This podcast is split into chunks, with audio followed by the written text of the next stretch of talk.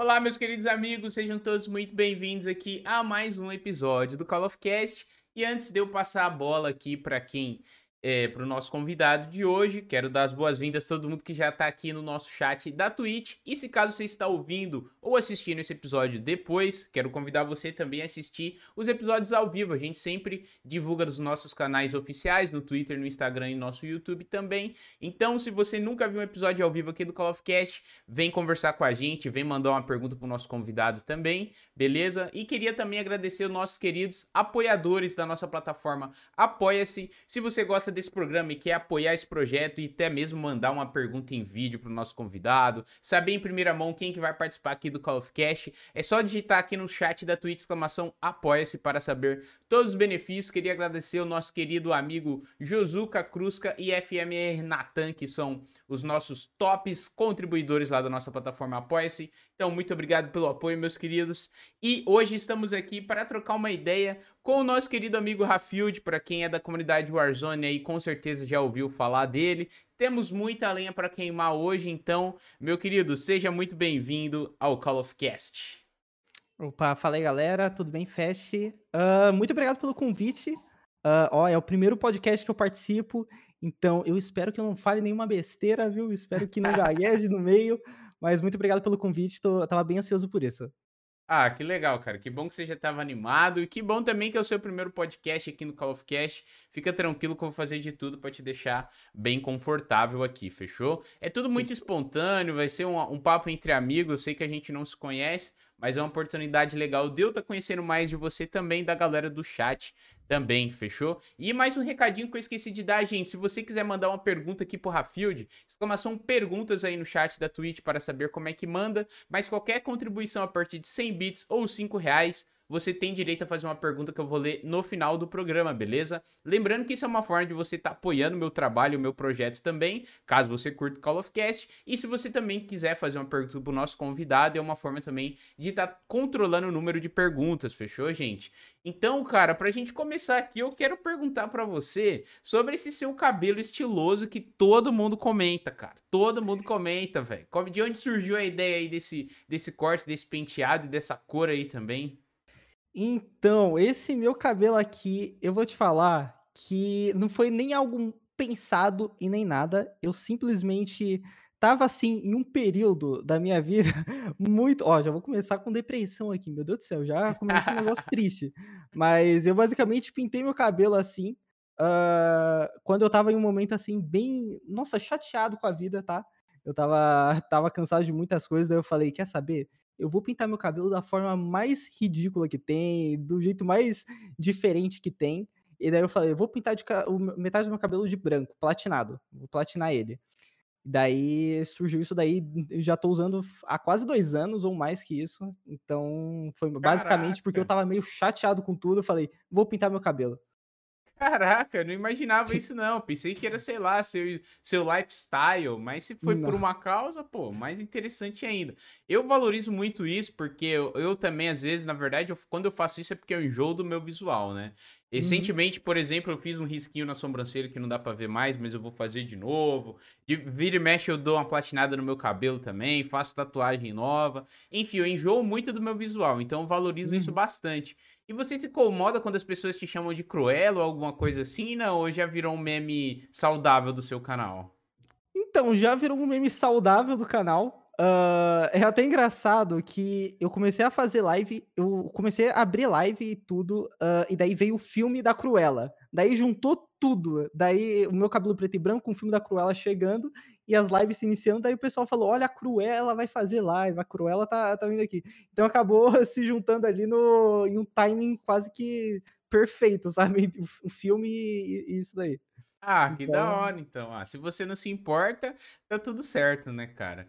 Então, é, o seu cabelo fez sucesso, porque no último, convidado, o último convidado que a gente teve aqui foi o Arcade, né? E ele chegou aqui também com um bigode tão responsa, cara, que foi o que mais comentaram lá nos cortes do Call of Cash. Então, muito da hora, velho. Parabéns por não se importar pelos que as pessoas vão pensar e simplesmente só fazer, velho. Eu valorizo muito isso. É, uhum. Conta pra gente um pouquinho sobre você, sua história na internet aí. É tudo muito novo, né? Você começou a fazer live recentemente também. Mas como é, que, como é que é a sua relação aí com a produção de conteúdo? Conta um pouquinho pra gente.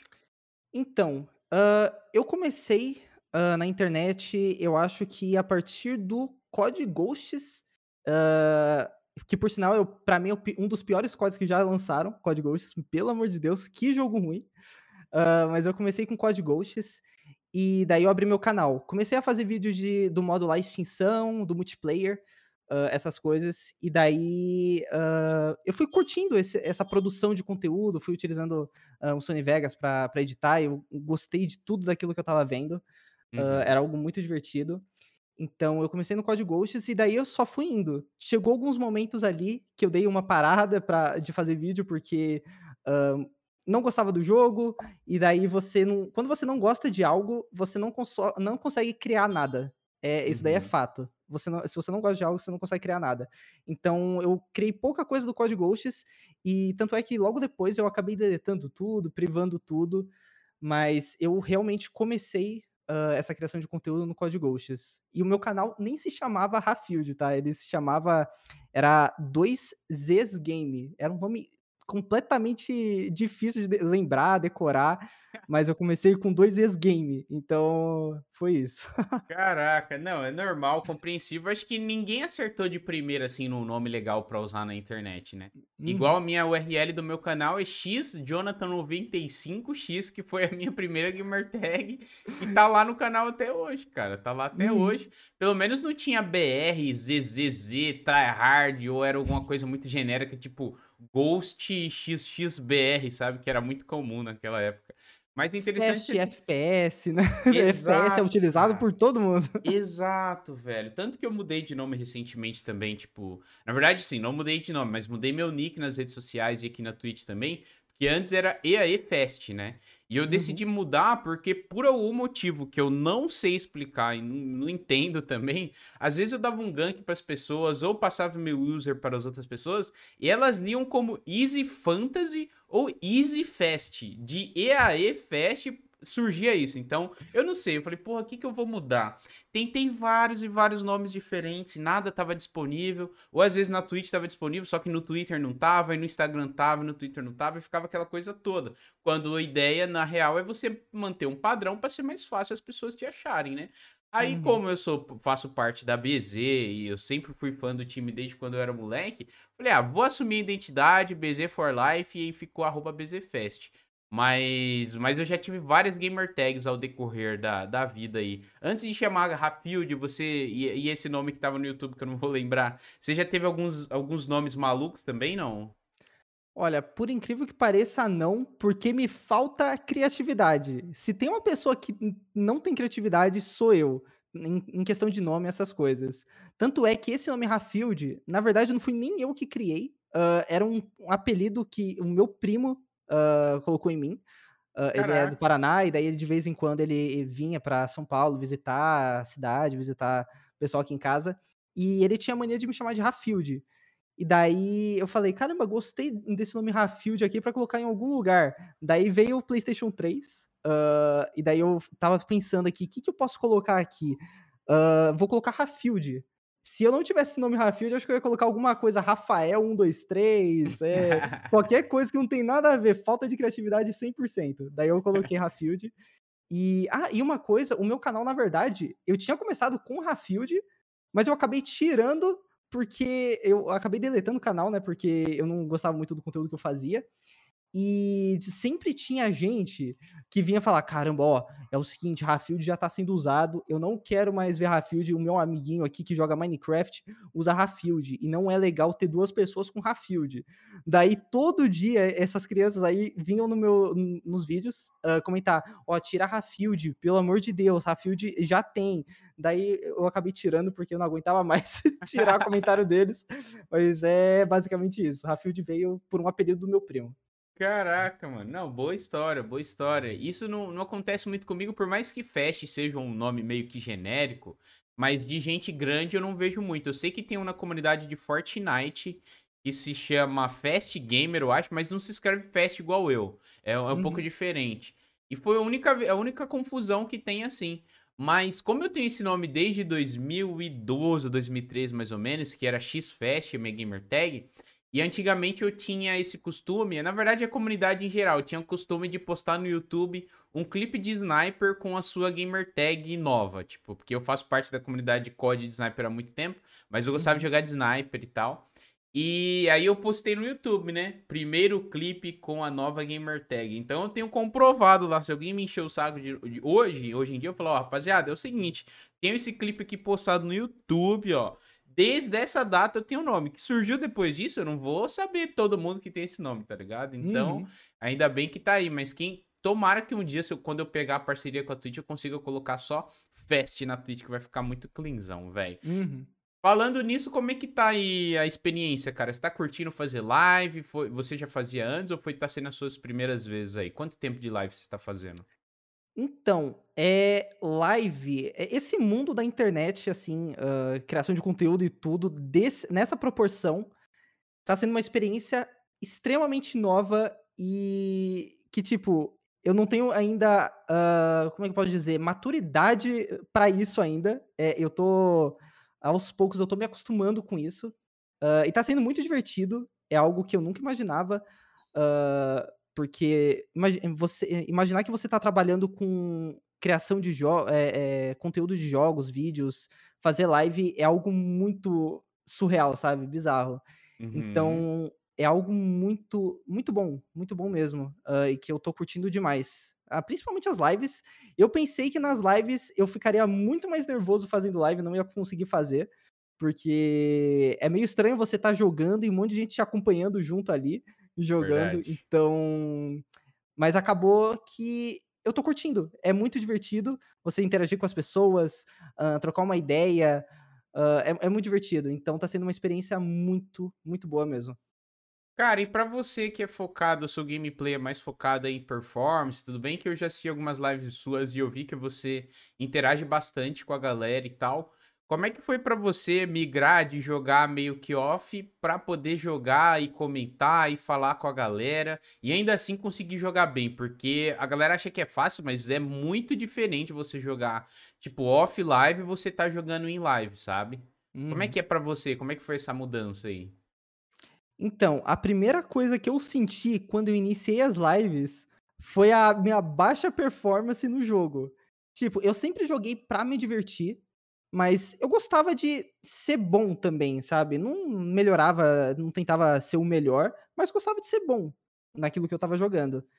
Então, a primeira vez que eu iniciei a live, no primeiro dia, a minha performance tava. Parecia que eu tinha começado a jogar o jogo naquele dia, de tão ruim que eu tava. Porque quando você começa em algo novo, você não sabe muito bem aonde prestar atenção, o que você faz.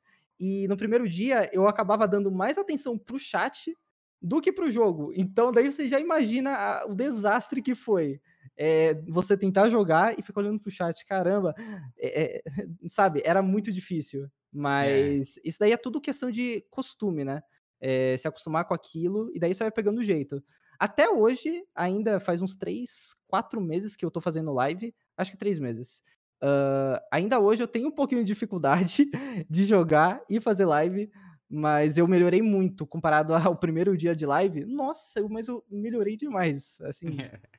Imagina, imagina. Não, não é fácil mesmo. Porque assim, eu já sou ruim de natureza, por natureza, que eu falo pra todo mundo. Até meu, minha bio da Twitch é: meu sonho é ser um streamer grande e provar que é possível você ser um streamer grande mesmo jogando mal, tá ligado? Uhum. Mas, mas eu te entendo, porque é bem treta, porque além de você prestar atenção no seu jogo, às vezes quando eu tava jogando Warzone, agora eu dei uma parada de Warzone, mas usando o exemplo de Warzone, que é o teu, o teu foco principal aí, né?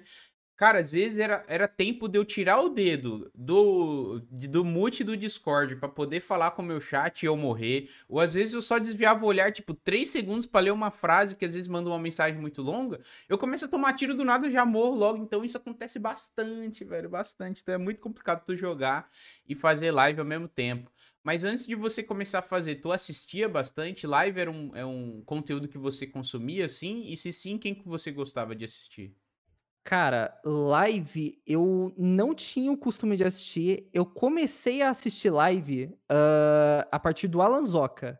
Uh, quando o canal dele se chamava Electronic Desire, alguma coisa, sabe? Eu acompanhava o Alan Zoka desde essa época. Caraca. Então, daí eu reparei que o Alanzoca tava meio que postando vídeo, tava demorando para postar vídeo, a frequência tinha diminuído, daí eu fui ver que ele tinha começado a fazer live e eu nunca nunca nunca assistia a live dele. Daí chegou uhum. um momento uhum. que tava faltando vídeo. Daí eu falei: "Quer saber? Eu acho que eu vou assistir a live dele para entender o porquê que ele não tá conseguindo postar vídeo". E quando eu comecei a assistir live, você realmente consegue uh, ver a diferença. Você uh, consegue se conectar muito mais com aquele uh, criador de conteúdo, com aquele youtuber em live do que em vídeo. Em vídeo é algo que você assiste lá, se diverte, tudo, mas você não tá se conectando realmente com aquela pessoa, sabe? Então acho que o diferencial mesmo de, de live é, é você conseguir acompanhar e conversar, interagir com aquele cara que você eh, gosta, admira. Então, foi a partir do Alanzoca que eu comecei a assistir, a começar a acompanhar live, que eu comecei a acompanhar a live, então, desde então eu assisto. Ah, massa. É que não tem como também, né? Quando tu fala em stream em streamers também, o Alanzoca, como um dos maiores do Brasil, o cara é sensacional também, tudo que ele faz, né? Sim. Então ele é referência para tudo em questão de, de conteúdo, de criação de conteúdo ao vivo. E você falando isso me lembrou até uma coisa que o Hayashi falou quando ele veio aqui, quando eu perguntei para ele o que, que ele mais curtia fazer, se era fazer live ou fazer vídeo. E ele me falou que oh, as, as diferenças são são nesse contato que tu falou. Por exemplo, no vídeo, é legal você ver o feedback da galera no comentário, né? O que, que ela tá achando do vídeo e tal, mas não contato direto, né? E hum. quando o cara te responde em comentário do YouTube, pô, é muito massa, mas é muito mais legal quando ele responde verbalmente para você, seja né, na, em live e tal, ou até mesmo em vídeo. E, e, em live é isso que tu falou, é muito mais da hora você conhecer mais ainda daquele seu criador de conteúdo favorito, você ter uma chance também de, de conversar com ele, né? Então é muito massa, cara. Que bom que, que você tá curtindo fazer live. E os haters aí do seu passado te perseguem ainda nas lives hoje em dia ou em questão de ser mais tranquilo hoje? Olha, hoje tá mais tranquilo. De vez em quando acontece, né, de aparecer aí alguns pra encher uhum. o saco. Mas tá muito mais tranquilo comparado ao começo. Uh, então é algo que eu não tenho me incomodado. Uh, então é algo bem mais tranquilo agora. Eu não tenho muito problema mais com hater. Até porque esses haters aí, eles, uh, eles falam coisas que não tem sentido, né? Eles acham que é aquilo e começa a compartilhar, ó, Rafield é aquilo, Rafield é aquilo outro. Então é algo que eu acabo nem ligando muito mais, né? No começo eu acabava ficando meio mal, mas agora eu sou muito mais tranquilo com isso. É, agora que tu tá começando desse mundo de live aí, realmente acontece bastante. Ainda mais agora que você tem um público legal, né? Tanto no YouTube quanto nas lives. É, quanto mais gente tem que gosta de você, mais gente que não gosta vai aparecer, né? Então é super normal. Mas voltando um pouco para a criação de conteúdo pro YouTube, cara, eu dei uma pesquisada no teu canal lá e eu vi que você fazia muito tutorial de zombies, velho. Principalmente zombies em Spaceland. Você ainda hum. gosta do modo? Ainda joga? Não? Qual é que é a sua relação com, com o modo Cara, zombies hoje? Eu gosto muito, mas muito de zombies mesmo. Uh, eu lembro que eu comecei, uh, como eu falei, eu comecei a fazer conteúdo de COD mesmo no COD Ghosts. Uhum. Uh, e lá eu fazia conteúdo de, do modo extinção, tudo. E daí veio o Black Ops 3. Daí que, meu Deus do céu, os zombies da Treyarch é algo que é, é, de se admirar. Tirando do Cold War, que do Cold War, meu Deus do céu, eu não consigo gostar. Mas. Verdade, concordo. Do Cold War, eu não sei o que aconteceu com os zombies do Cold War. Cara, você simplesmente tem coisa lá que não é do, do característico dos zombies da, da Treyarch. Tipo, você tem a Mystery Box lá que você não usa raramente, porque você pode pegar o Wonder Weapon fazendo easter egg. Então tem muita coisa que perdeu a característica dos zombies no Cold War. Mas. Uh, os, os, vídeos de Spaceland eu comecei porque eu realmente curti muito os zombies do, da Infinite Ward, uh, do Infinite Warfare. Daí eu comecei a criar vários vídeos de tutoriais. Uh, e são vídeos que estavam pegando. Uh, pegando visualização, uma quantidade de visualização legal, uhum. mas eu acabei parando no meio do caminho de fazer esse tipo de vídeo, porque esses vídeos de tutorial, uh, ensinando a fazer algo, dando dica de algo, era algo que o pessoal assistia e aprendia aquilo e saía, sabe? Não deixava, não se inscrevia no canal, não deixava like nem nada, simplesmente só aprendia aquilo lá e saía. Daí eu falei, pô, por que, que eu vou ficar fazendo vídeo assim, sendo que o pessoal não dá tanto valor pro trabalho que eu tô fazendo, o tempo que eu tô gastando nisso? Então eu acabei parando de fazer vídeos de, de zombies, tutorial, essas coisas. Daí eu uhum. tentei fazer vídeo de multiplayer.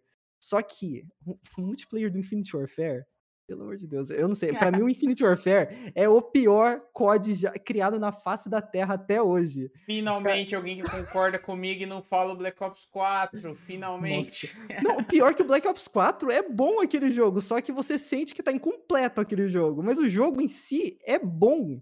Eu joguei muito Black Ops 4, mas o Infinite Warfare é algo. Não dá para tancar. O Infinite Warfare eu não tanco. Tanto é que eu cheguei, acho que no primeiro prestígio daquele jogo e eu abandonei, simplesmente preferi jogar o, o COD 4 remasterizado, uhum. uh, voltar pro Black Ops 3, que Black Ops 3 tá no meu top 3 ali, melhores CODs. Para mim, Black Ops 3 é um dos melhores CODs criados até hoje. Caraca, eu concordo contigo. Até desses jogos do futuro aí, que, que se passaram no futuro, né? O Black Ops uhum. 3 é o meu favorito, nem tanto pelo multiplayer, pra ser sincero, mais pelos zombies daquele jogo, que é sensacional também. Ainda mais depois que eu migrei pro, pro PC, que tem a questão do custom zombies e tal. Então dá uma vida útil e uma vida extra muito grande pro jogo, né? Sim. E o cuidado com aqueles zombies foi muito maior do que que a Treyarch teve com Cold War, como tu falou, cara. E eu nem tinha parado para pensar nessa questão da Mystery Box, que é um, uma coisa icônica dentro dos zombies. E eu não lembro a última vez que eu ficava jogando na Mystery Box naquele, naquele jogo, cara. Eu acho que eu fiz o easter egg do, do Mar the Totem lá que lançou. Sei lá, uhum. se eu joguei na caixa umas três vezes foi muito, porque você já começa com a arma que tu quer, né? Tudo bem que tu vai upando ali, dá pra você pegar uma raridade maior e tal, mas não tem muito que o jogo. Não tem, o jogo não te dá muitos fatores para você é, jogar na, na, caixa, né? E era uma coisa legal, porque se tu ficava naquela expectativa, pô, será que eu vou, sei lá, tirar uma Ray Gun? Será que eu vou tirar, sei lá, uma Weapon, uma arma que eu não consigo comprar na parede, né? E a gente perdeu muito do que a gente tinha no, nos zombies passados, com esse jogo, né? Porque eles quiseram fazer uma parada muito é, muito para os novatos, né? E deixaram de lado a galera que, que joga os zombies é, é desde de muito tempo, sabe? Que nem uhum. um, um, lance da energia, uma parada que a gente, sempre que chegava a primeira vez no mapa e vinha as pinturas na parede ali, a gente sabia que se seguisse os caminhos das setas, a gente ia conseguir ligar energia. E hoje já tem o tutorial de como você liga energia, então não precisa da seta. Tem ali na parede, mas é uma coisa totalmente whatever, assim, tá ligado? Mas agora eu... usou. Ah, o que falar, eu sinto no Cold War é que perdeu realmente a característica dos zombies da Treyarch, sabe? Uh, você deixar de usar a Mystery Box para pegar aquela arma lá para completar o easter egg, uh, você já começar com loadout, com uma arma, com uma M4A1, XM4, sabe? Tudo isso perdeu a característica do jogo, e é por isso que eu não curto, para mim, os zombies do Cold War. É, é, disparado o mais fraco de todos. Uh, o Infinite Warfare fez um ótimo zombies. Uh, todos os outros zombies são muito bons, até o modo extinção, mas o do Cold War deixou muito, assim, muito a desejar. Tanto é que eu nem fiz o easter egg do último mapa. Eu simplesmente não consigo nem fazer easter egg de tão chato que é o jogo e, e sem característica da, da, da Treyarch mesmo, do jogo dela. Parece que uhum. faltou carinho na hora de fazer esse jogo, na, na minha opinião. Parece que faltou amor ali na hora de fazer esse jogo. É, foi tudo muito é, turbulento, né, o desenvolvimento uhum. desse jogo. Sim. Eu tô até, a gente vai falar sobre isso mais para frente, mas eu tô até animado para ver como é que vai ser o novo modo zumbis aí do, do Vanguard, né, que vai lançar uhum. esse ano, porque além de ser um motor gráfico do MW, é a Treyarch que tá fazendo e eu acho que é um dos motivos deles estarem deixando o Cold War meio que de lado, o modo zombies entre grandes aspas aqui, tipo, na demora de lançar mapa e tal. Eu acho que é porque em paralelo a Treyarch tá dando uma atenção especial para esse novo zumbis aí, porque uhum. promete, cara, promete. Se seguir essa linha aí de conteúdo gratuito e tudo mais, Cara, eu acho que vai ser, tem tudo para ser um dos melhores zombies aí. E você já comentou algumas vezes do modo Extinction aqui do Ghost, e é um modo que eu gosto bastante, cara. E eu já falei muitas vezes aqui nesse programa que se o MW 2019 tivesse lançado com um novo Extinction, ia ser muito, mas muito mais legal, muito mais jogável, jogável e jogado do que aquele modo co-op que eles lançaram lá, que é só missão, aquela coisa toda, eu particularmente acho bem chato, tá? Eu preferia muito um novo modo extinção do que aquele modo co-op que teve. Não, além de ser chato, eles abandonaram aquele modo. Você chegou um momento lá que você não tinha mais conteúdo novo pra aquele modo lá. Simplesmente falaram, caramba, é, esse, esse modo aqui, digamos que o pessoal não tá jogando muito. Vamos esquecer isso daqui e vamos partir pra, pra outro projeto. Porque eles realmente Uhum. esqueceram de colocar conteúdo naquilo. É, Eu acho que na metade do- da vida útil do MW, eles pararam de colocar coisa naquele, naquele modo. Ou pelo Uhum. menos eu não sei de mais nada que lançou naquilo. É, então, é porque assim, eles têm esse costume de lançar um modo novo, nesse caso não foi um modo novo, mas tudo bem, mas eles têm o costume de lançar um modo novo e ficar gastando bala no pente em um modo que eles sabem que a comunidade não vai aderir tão bem, sabe? Eu acho que Uhum. um bom exemplo de um modo totalmente novo que deu certo, que pra mim não ia dar em nada, mas que eu acho muito divertido de jogar, principalmente no MW, no Cold War, como eu não jogo tanto jogo nem tanto, é o modo 2v2, por exemplo. Eu achei que ia ser um modo totalmente flopado, mas, cara, é muito divertido, sabe? E eu achei que eles investiram um pouco no modo, em questão de daqueles campeonatinhos que davam uma variante legal, sabe? Isso no Cold War, por exemplo, eu não vejo. Tem o modo lá, mas deve ter tido um ou outro campeonatinho desses, mas sei lá, velho. É um modo muito legal e eles não, não dão muito valor. É um modo que tu curtia jogar, não? 2v2? Então, cara, eu gostava muito Gunfight, né, 2v2. Isso, É algo que eu jogava muito e eu gostei no começo, eu achei que seria algo enjoativo, não seria o pessoal não ia não ia gostar tanto, mas no Uhum. final acabou sendo muito interessante. É é a primeira vez o MW foi a primeira vez que eles colocaram esse modo 2v2. Sim. Então eu gostei muito, hã, desse modo e eu jogava muito. E eu acho que no Cold War tem também o Gunfight, não tenho certeza, eu acho que tem. Tem, tem Só sim. que ah, tem, né. Hã? então, aquele modo eu só acho que não, eh, não não prendeu muito o pessoal, porque a engine do do MW é tão boa, é tão fluida. Eu não sei, pra mim o MW foi é o melhor COD em questão de movimentação e engine, porque, meu, é impressionante o que eles fizeram com essa engine, é algo surreal. Eles conseguiram deixar de um jeito que você não tem nem vontade de voltar pra CODs antigos pra jogar. Hã, eu lembro que eu até tentei jogar o Black Ops 4 quando ficou de graça na PSN, hã, só que, cara, é tão estranho, é tão não sei, não é duro, mas não é fluido É meio travado, né, a É meio gameplay. travado, não sei. E eu não consigo mais jogar algum um outro COD diferente, porque o MW é tão bom, eh, a a a gameplay dele é tão boa, que eu não consigo jogar outro jogo. E eu acho que o Cold War, se tivesse a gameplay, a engine do MW, cara, eu tenho certeza que o Cold War ia ser muito melhor do que ele é agora. Eu tenho certeza, porque a a gameplay do Cold War é eu não sei, é muito estranha, é muito estranha. Eu não não consigo gostar. Não, eu te entendo, eu te entendo, velho. Eh, eu eu acho que, assim, eu não sei por que que ho houve esse ro retrocesso em questão de motor gráfico. Eu não sei porque eles decidiram, eu não sei se era mais fácil pra eles criarem esse COD em motor gráfico antigo e tal, mas realmente eu vi como um retrocesso, ainda bem que eles estão vão voltar pra en pra engine do MW agora nesse COD Vanguard, né, que vai lançar em Uhum. em novembro, que eu tô bem ansioso pra ver. E aproveitar também pra te perguntar o que que tu achou do evento que rolou ontem no Warzone, né, e se você curtiu o trailer e se tá animado também para o novo COD. Eu gostei do do evento, mas eu achei muito chato a parte de destruir o trem. É Caramba, aquele verdade. trem ali tanca tiro, hein. Meu amigo, aquele trem ali não dava não. Eh, chegou um momento ali que eu não estava aguentando mais, eu falei: "Caramba, será que eu atiro nesse trem aqui ou deixo o pessoal fazer o o resto aqui?". Mas o o evento ali foi divertido, só acho que eles demorou demais pra pra acabar com aquela parte do trem ali que ficava entediante. Mas eu Uhum. gostei muito do trailer, gostei muito do que eu vi, e eu sinceramente tô achando que esse COD aí vai ser, hã, muito bom, assim como o MW foi. Tirando a parte dos mapas do MW, né, que só favorecia camper, mas É eu acho que vai ser muito melhor. É verdade. O o MW ele teve o dom de estragar mapas bons com aquelas mecânicas dele de adicionar porta no mapa, adicionar novas Sim. áreas no mapa que não tem nada a ver. Eu sempre uso a Hard Hat como exemplo, e pra mim Hard Hat é um dos melhores mapas da história de todos os CODs. É muito bom, funciona muito bem. Tudo bem que tem uns trechos ali que favorecem um camper ali e tal, mas de uma forma geral ele funciona muito bem o mapa. E, hum. e, eles adicionaram portas, adicionaram também umas áreas novas que dava pra pessoa ficar sentada camperando ali no, no meio, perto de um, de um tubo que tem ali no meio do mapa mesmo, sabe? E umas coisas que, tipo, não faz sentido. E é um dos mapas mais jogados da história do, do COD, mais adorados, na verdade, e que ninguém deu muito valor, cara. Porque se fosse Sim. na época de MW3, que tivesse lá uma playlist 24/7 de Hard Hat e Dome, sei lá, mano, ia ser uma, play, uma das playlists mais jogadas ever, assim, sabe? Sim. Então é meio complicado isso, mas eu tô bem animado também, cara. Você já fez a pré-venda ou vai fazer, vai comprar depois? Eu vou fazer, eu vou fazer. Eu só tô juntando um dinheirinho aí, mas já vou fazer porque esse jogo aí, a... o Warzone já tá meio saturado, né? Então eu tô nossa, eu tô implorando por jogo novo, BF novo, COD novo, qualquer coisa só para mim parar um pouquinho de Warzone e me divertir em outro jogo. Então, nossa senhora, eu já tô hypado demais pro jogo.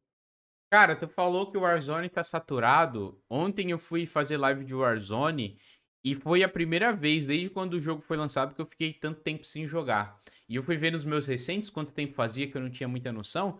E faziam exatos dois meses que eu não tocava no modo, cara. Era algo assim, de, eu não consumia vídeo, não tô consumindo nada em relação, porque eu assim, tô bem bodeado. Vou, meu, chega. A única novidade que tem sempre é arma nova, tipo, ah, essa arma vai ser meta ou não? Pronto. É isso, tá ligado? É, é, é, o jogo que gira em torno do meta. Mas hoje em dia você joga off-stream ou você só tá, tá tão cansado do modo que você tá jogando só em live mesmo? Então, antes disso tudo acontecer, de uh, o Warzone ser meu, minha fonte de uh, dinheiro, o, o, meu trabalho mesmo, uh, eu jogava pouco. Eu jogava pouco, não jogava muito, porque o que eles fizeram nesse jogo, nessa nova temporada, nesse com Cold War, integração do Cold War, eu pensei que ia vir um mapa novo. Eu achei que Verdansk ia ser diferente, uhum. ia ser um mapa totalmente novo, mas não, só trocaram a cor, a iluminação, trocaram cor de, de prédio e acabou ficando a mesma coisa. Uh, mas eu jogo pouco off-stream, não jogo muito. Eu prefiro jogar em, em stream mesmo uh, do que off-stream, porque o jogo é muito cansativo. Uh, é a mesma coisa, é você entrar lá, pegar seu loadout, matar, morrer ou ganhar, e daí dropa de novo e, e é nisso. Então eu é. jogo pouco off-stream. Eu jogo, mas bem pouquinho.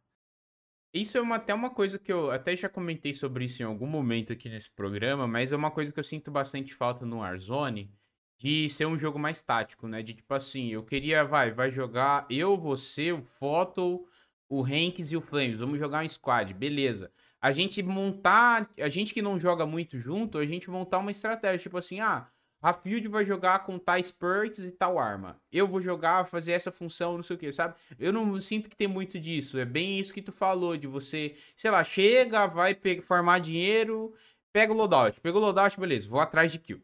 Ponto, uhum. tá ligado? É, a, gameplay gira muito em torno disso. E tu comentou também aí há, há um tempinho atrás de, ah, depois que rolou essa integração aí do Cold War e tal, é, ficou pior, ficou na, é, mais do mesmo, não sei o quê. E eu queria até aproveitar o gancho para ver de você o que, que você quer e que você espera também dessa integração do novo COD com o Warzone que vai ter agora, que não rolou no Cold War, por exemplo. O que, que você quer ver de diferente e de integrado além de armas e operadores, que é o que a gente tem hoje?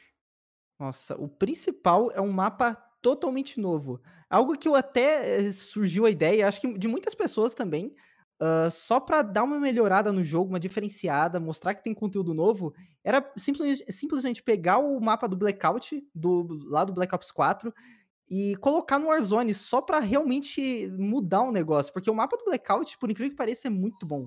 Eu gosto muito do mapa do Blackout.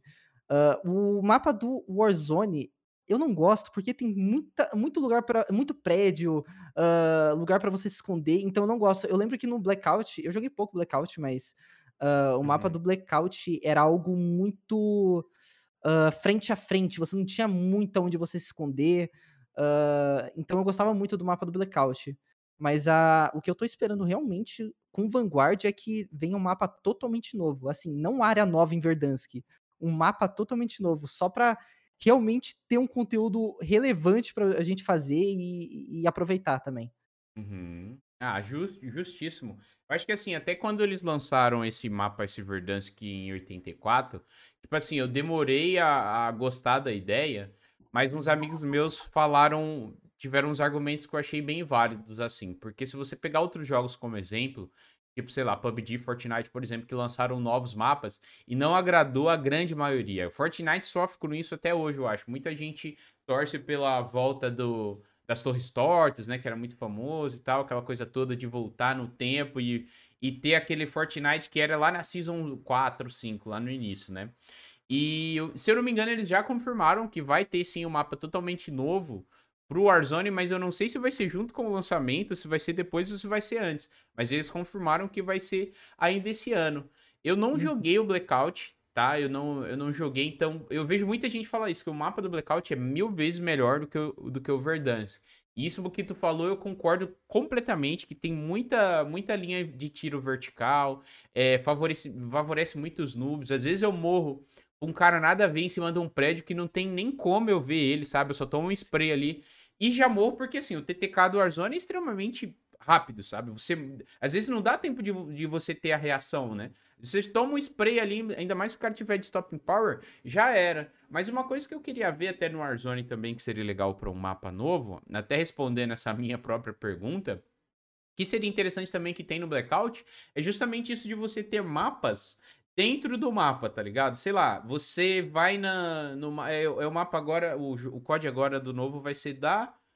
Sledgehammer, né? Sledgehammer. Uhum. Você pegar, sei lá, uns mapas da hora da Sledgehammer, deixar um num canto ali, sabe? Eles já fazem isso hoje, eu sei, como é o exemplo da Boneyard e tal, mas eles podiam ter feito mais até. Eu lembro mais. que a primeira vez que eu joguei Warzone, que eu fui cair no Terminal, e fui cair também na Quarry, eu fiquei muito puto, porque a Quarry não é a Quarry o mapa do MW2, e o Terminal não é o Terminal do MW2 e MW3. É só um hum. aeroporto X, tá ligado? Então Sim. isso eu acho uma coisa muito interessante, por exemplo. É, o Blackout, o que era bacana do Blackout é que o mapa inteiro tinha mapas icônicos do, da Treyarch. Uh, tinha mapa do Black Ops 3, tinha ma mapa do Black Ops 1, Black Ops 2, sabe? Era muito. Meu, eu, eu adorava cair na raid. Uh, tinha um mapa também do Black Ops 3, uma fazendinha, que eu não lembro agora o nome, mas também gostava muito de cair lá. E o mapa do Blackout é perfeito. Eles acertaram muito no mapa. Uma pena que o modo era. tava ali, tava com uma barreira de preço, né? Para você uhum. jogar o uhum. Blackout, você tinha que comprar o Blackout. Para você jogar o Blackout, você tinha que pegar o BL4. Uhum. E no uhum. Brasil é complicado todo mundo comprar. É um jogo caro, né? Não, não é barato, não é qualquer um que compra, gasta 250, 300 reais em um jogo para jogar. Então o Blackout morreu muito rápido no Brasil. É algo que não durou. Eu acho que você até lembra. É, chegou um momento no Blackout que você tinha rotação de playlist. Uh, tinha semanas que você tinha uh, playlist solo e quarteto para você jogar. Daí tinha outros, outras semanas que você só tinha quarteto e duo, sabe? Você, o jogo morreu tanto no Brasil que eles tinham que cortar a playlist para encher o lobby. E era ridículo isso, porque uma, um jogo era bom, o jogo era bom, só que você tinha que pagar 300 reais, 250 para jogar. É, isso realmente é complicado. Agora, uma coisa que a galera reclama bastante, até no feedback que eu recebo lá no canais de cortes do Call of Cast, é que, ah, vocês falam muito mal de Warzone, vocês ganham dinheiro com o jogo e fica falando mal. E eu sempre bato na tecla de, se a gente fala mal, se a gente tá sempre falando, é porque a gente quer ver o bem da parada, né? Porque se a gente não se importar, a gente simplesmente não falaria. Então eu queria ver de você, cara, é, o que te faz jogar Warzone até hoje, o que tu viu no modo que é diferente de outros Battle Royales convencionais no mercado. O que te fez jogar, o que te fez apaixonar por Warzone? Cara, eu acho que o Warzone realmente me pegou pela gameplay. Eu já gostava da, da gameplay do MW, a engine, a movimentação. Então isso daí foi o principal, foi a, a, a movimentação. Era algo muito gostoso, é algo muito gostoso de você jogar, uh, andar pelo mapa, é muito bom. E o diferencial, eu acho que desse jogo, do Warzone, em relação a outros Battle Royale, é, é o sistema de loadout.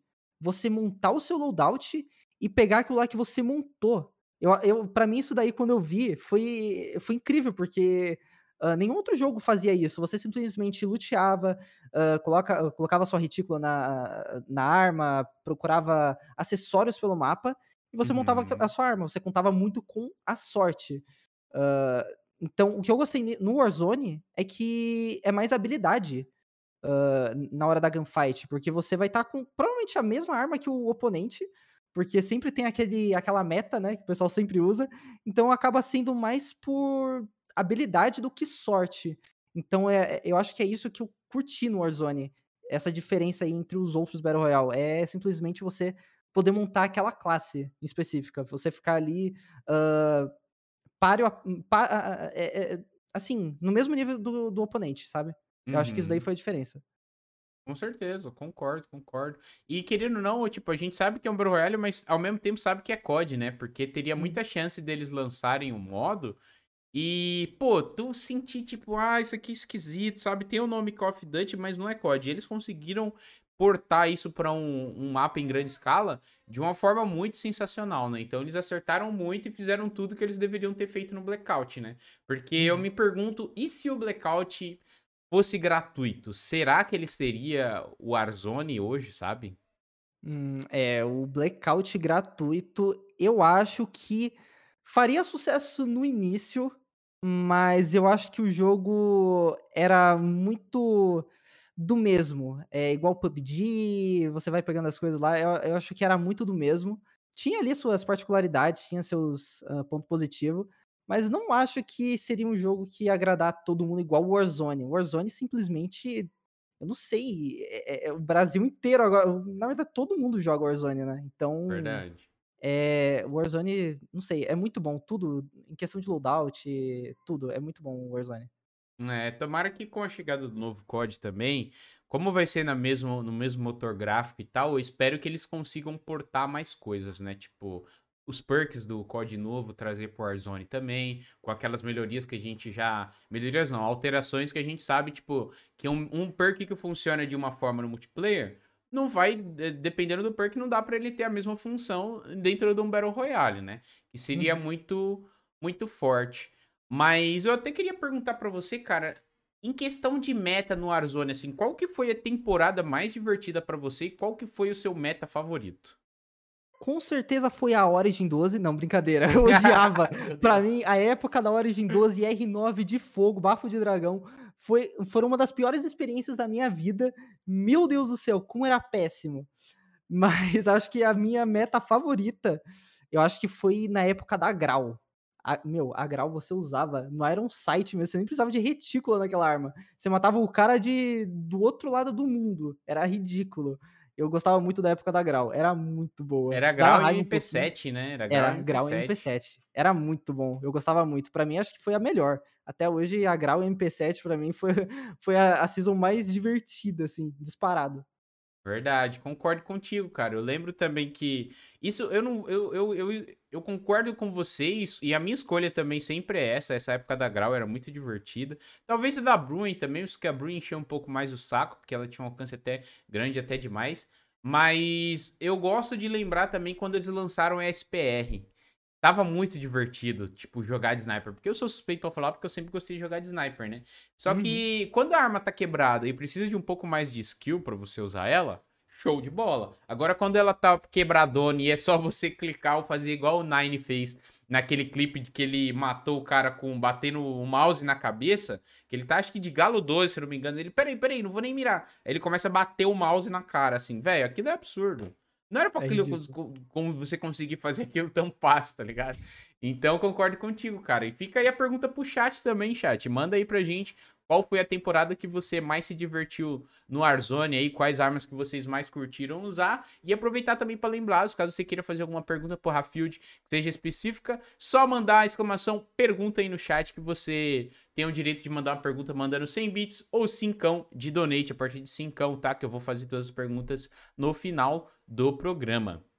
Agora entrando num assunto um pouquinho mais polêmico, eu não quero também ficar rendendo tretas em cima desse assunto, mas é, você ficou bem conhecido, e eu confesso que eu te conheci também, né, quando você matou o Tony Boy naquele clipe, que ele te chamou de hacker, teve aquela coisa toda.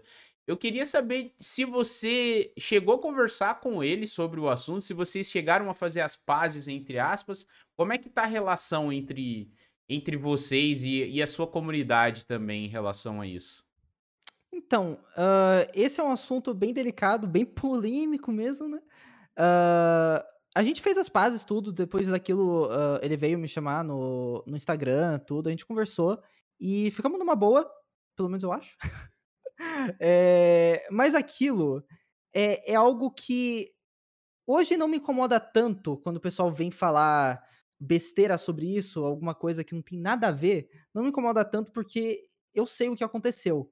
Uh, tipo, aquele dia que eu encontrei eles no, no, no lobby, eu simplesmente tava um dia de folga no meu emprego, que eu trabalhava na Decolar, que por sinal é horrível aquela empresa para trabalhar, viu? Alô, Decolar. É, mas eu trabalhava lá, eu, eu trabalhei por uns seis meses lá, e, tipo, eu tirei folga no. Foi acho que uma segunda-feira. Eles me deram folga. Daí eu tava desde manhã jogando de boa. E eu gostava de gravar. Eu não sei se você já viu no meu canal, eu tenho um, um quadro lá que se chama Minha Experiência. Sim, uh, são vídeos curtos uh, que eu coloco música lá e, e, algumas edições engraçadas, só pra entreter o pessoal mesmo. E, e nesses vídeos eu jogo muito com aleatório. Eu jogo muito com aleatório. Então eu entrava uh, so, uh, sozinho com mais dois caras uh, aleatórios. Ou quarteto, dependia. É quarteto é difícil, né? Daí eu acabo jogando mais trio com aleatório. Uhum. E simplesmente deu, não sei, o azar ou a sorte, sei lá, de entrar no mesmo lobby deles. Tanto é que na primeira vez que eu matei, eu joguei normalmente, continuei o jogo. a segunda vez eu matei ele de novo, continuei o jogo normal. Só que daí começou um monte de notificação no meu celular. Eu falei, caramba, aconteceu alguma coisa. Daí eu, eu pensei que era fake o cara que eu tinha matado ali, o Tony Boy. E daí eu vi que tinha acontecido alguma coisa. E só continuei o jogo, continuei, continuei. Uma coisa que o pessoal não entende é que simplesmente foi sorte. Ah, mas daí fala. Uh, você tava entrando em várias partidas até encontrar. Meu amigo, se você jogar com aleatório e achar que vai chegar sempre no final da partida com aleatório, pelo amor de Deus. Você não consegue, você entra no começo da partida, você já morre no começo, já puxa outra. É mais ou menos isso. Uhum. Então, é algo que eu não me incomodo mais quando o pessoal vem falar besteira pra mim.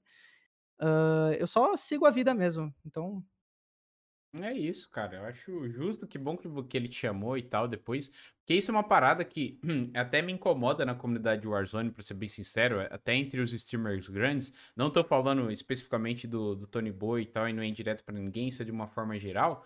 E eu entendo também que isso pode rolar. Mas é aquilo de toda hora que tu morre pra alguém, pô, é hack, ou pô, é ghost, certeza que é ghost, sabe? Tipo assim, e esses caras têm uma voz muito grande, né? E muito forte dentro da, do, dos seguidores, dentro da comunidade como um todo também. E as pessoas que seguem simplesmente tomam aquilo como verdade, tá ligado? Tipo, se fulano falou que ele tá de hack, que ele é gosto, que ele. Cara, eu vou lá xingar o cara porque o meu streamer favorito falou que ele tá dando ghost e, tá, e é hacker e é isso, vai ser isso.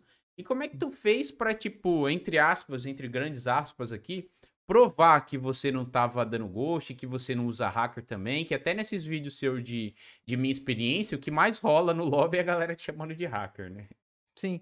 Então, é, eu uh, não me considero um jogador bom nem nada, eu, sim, eu simplesmente jogo para me divertir. Tanto é que antes disso tudo, eu sempre joguei para me divertir, e a minha gameplay era, era algo comum, como de qualquer outro jogador. Uh, não era nada dando slide cancel, é, é, trocando de arma toda hora, sabe? Era algo uhum. simples. Eu simplesmente jogava para me divertir. Uh, então, não sei, acabou sendo sorte naquilo tudo.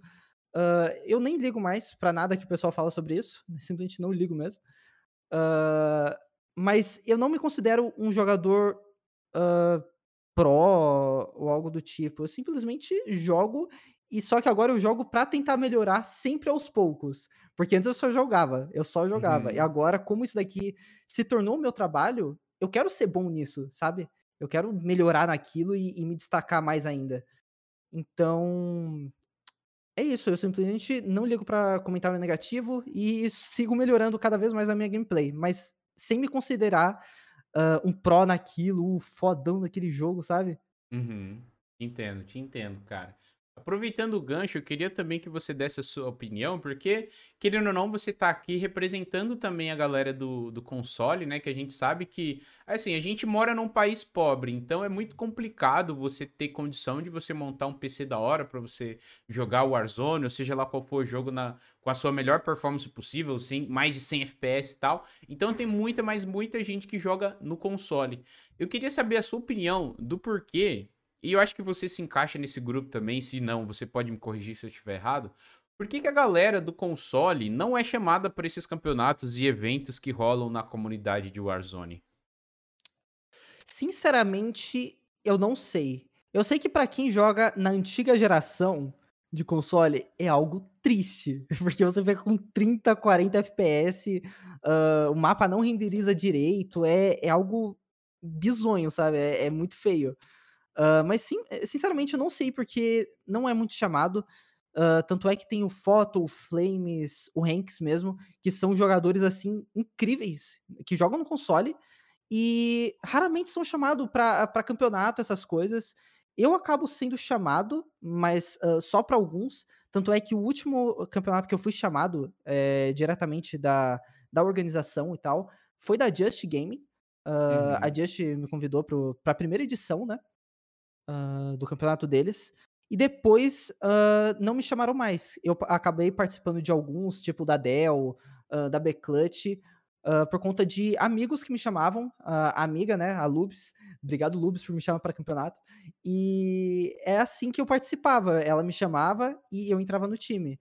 Mas sinceramente eu não sei porque o pessoal de console é meio excluído disso, eu não sei por quê, ah, uma resposta exata pra isso. Entendi, entendi. É, eu bom, eu já vi papos rolando por aí, até dos nomes que você citou, que inclusive eles estão aqui no chat, o Flames, o Photo também. Eu sei que uma coisa que pode ter muita influência é aquele lance deles modificarem a skin de arma dentro do jogo, né. E eu já vi Uhum. rolando prints, um monte de coisa, "Ah, ó, tá tem que banir esses cara aí que tá fazendo coisa envolvendo hacker e tal". Enfim, o argumento deles é que isso já rola na gringa, que é uma coisa super normal, que só rola, eh, mudança visual, não é nada que vai alterar a performance, não é hack de console, você não tá pagando ninguém e tal. É um assunto polêmico, é uma parada complicada. E você já usou alguma coisa parecida pra você mudar ali visualmente suas armas ou você é contra isso? Qual é é a sua opinião sobre essa parada? Eu não usei, porque pelo simples fato que eu tenho preguiça de fazer essas coisas aí. Eu tenho preguiça, é Justo. assim, nossa senhora, se tem uma coisa que eu tenho é preguiça de fazer essas coisas. Qualquer nossa senhora, eu sou muito preguiçoso. E isso daí, eu eu sinceramente não entendi todo esse alvoroço que teve, essa polêmica, falando que era errado fazer isso. Meu, a gringa fa eh, o pessoal da gringa faz isso daí direto. Pessoas de grandes nomes ali fazem isso daí direto. E ninguém falava nada. É é é algo estético só, não muda gameplay, não muda nada. E eu não sei o porquê que teve esse alvoroço todo, essa game eh, essa polêmica toda, hã, em relação a isso, porque, hã, você tá simplesmente só não sei, bugando algo de camuflagem, tipo, você fazia isso daí direto no no MW3, qualquer outro COD, e, cara, eu sim simplesmente não sei porque o pessoal, hã, pegou tanto ódio desse negócio de de skin bugada. Talvez seja porque o Warzone não tem um anti-cheat bom, né, porque a quantidade de É. hacker que tem nesse jogo, eh eh, tá fora de nossa senhora, é muito hacker. Então, eu acho que foi muito por conta disso, pelo jogo não ter um anti-cheat bom, e daí quando aparece uma coisa diferente, algo que não tem como fazer, o pessoal já acha que é hacker, acha que tá cheatando no game, sabe. Então acho que foi por Uhum. isso, mais porque não tem um anti-cheat, e daí o pessoal fica assim. Acaba associando, né. Uhum. Assim, até sendo bem sincero, eu não tô nem tá passando um carro na rua, então vocês ignorem o barulho, mas sendo bem sincero, eu concordo contigo também, eu entendo os argumentos de ambas as partes, só que até quem fala isso de anti-cheat e tal, se eu sou uma pessoa de, sei lá, quando você tem uns 12, 13 anos de idade, e eu não entendo nada sobre isso e eu ver isso, automaticamente eu vou achar que aquilo é hack, porque eu simplesmente não entendo sobre o assunto. Então Uhum. é sim um argumento válido, né, que você tá, eh eh, dissipando essa informação, que é uma coisa normal, que não sei o quê. Até certo ponto, realmente é uma coisa normal, mas você tá fazendo modificações dentro do jogo. Mas a real mesmo, mandar real pra você mesmo, cara, a comunidade Warzone é muito dodói, velho. É muito Muito. dodói. Não só em relação a isso, essa semana estava rolando tier list aí de de quem que é o melhor e tal. Mano, se a tier list é uma parada pessoal, totalmente opinativa, cara, cada um faz a sua. Se tu não viu o nome na lista do fulano, porra, vai, faz a sua, divulga, tipo assim, concordo, não concordo, pronto, segue o jogo. Mas não, Uhum. aí vai aquela treta de: "Ai, por como assim fulano tá na frente de ciclano? Como um fulano não tá aqui nessa lista, sendo que ele tá lá não sei o quê, não sei o quê e pá". E eu já vou aproveitar até o gancho pra te perguntar pra você Nem, sem, não precisa nem. Pra gente já não mencionar os mais óbvios, nomes mais óbvios, que é Tony Boy, Next, é, GPG, esses caras afim. Na sua opinião, quem são os, sei lá, top 5 ou top 3 melhores jogadores de console hoje? De console? Com certeza o Flames, o Hanks, o Photo. Putz, eu quase não conheço de console. Eu acho que o, o Vitor uh, joga no console também, ele joga bem, muito bem. E, putz, deixa eu ver mais um. De console. Putz, não vem na cabeça agora, mas assim, os principais mesmo seria o Photo, o Flames, o Hanks, o Vitor. Cara, eu não lembro se o nome dele era Vitor 911, alguma coisa assim, mas eu acho que ele joga no console também e joga muito bem. Então, acho que seria esse, essa galera. Você não se incluiria nessa lista, então?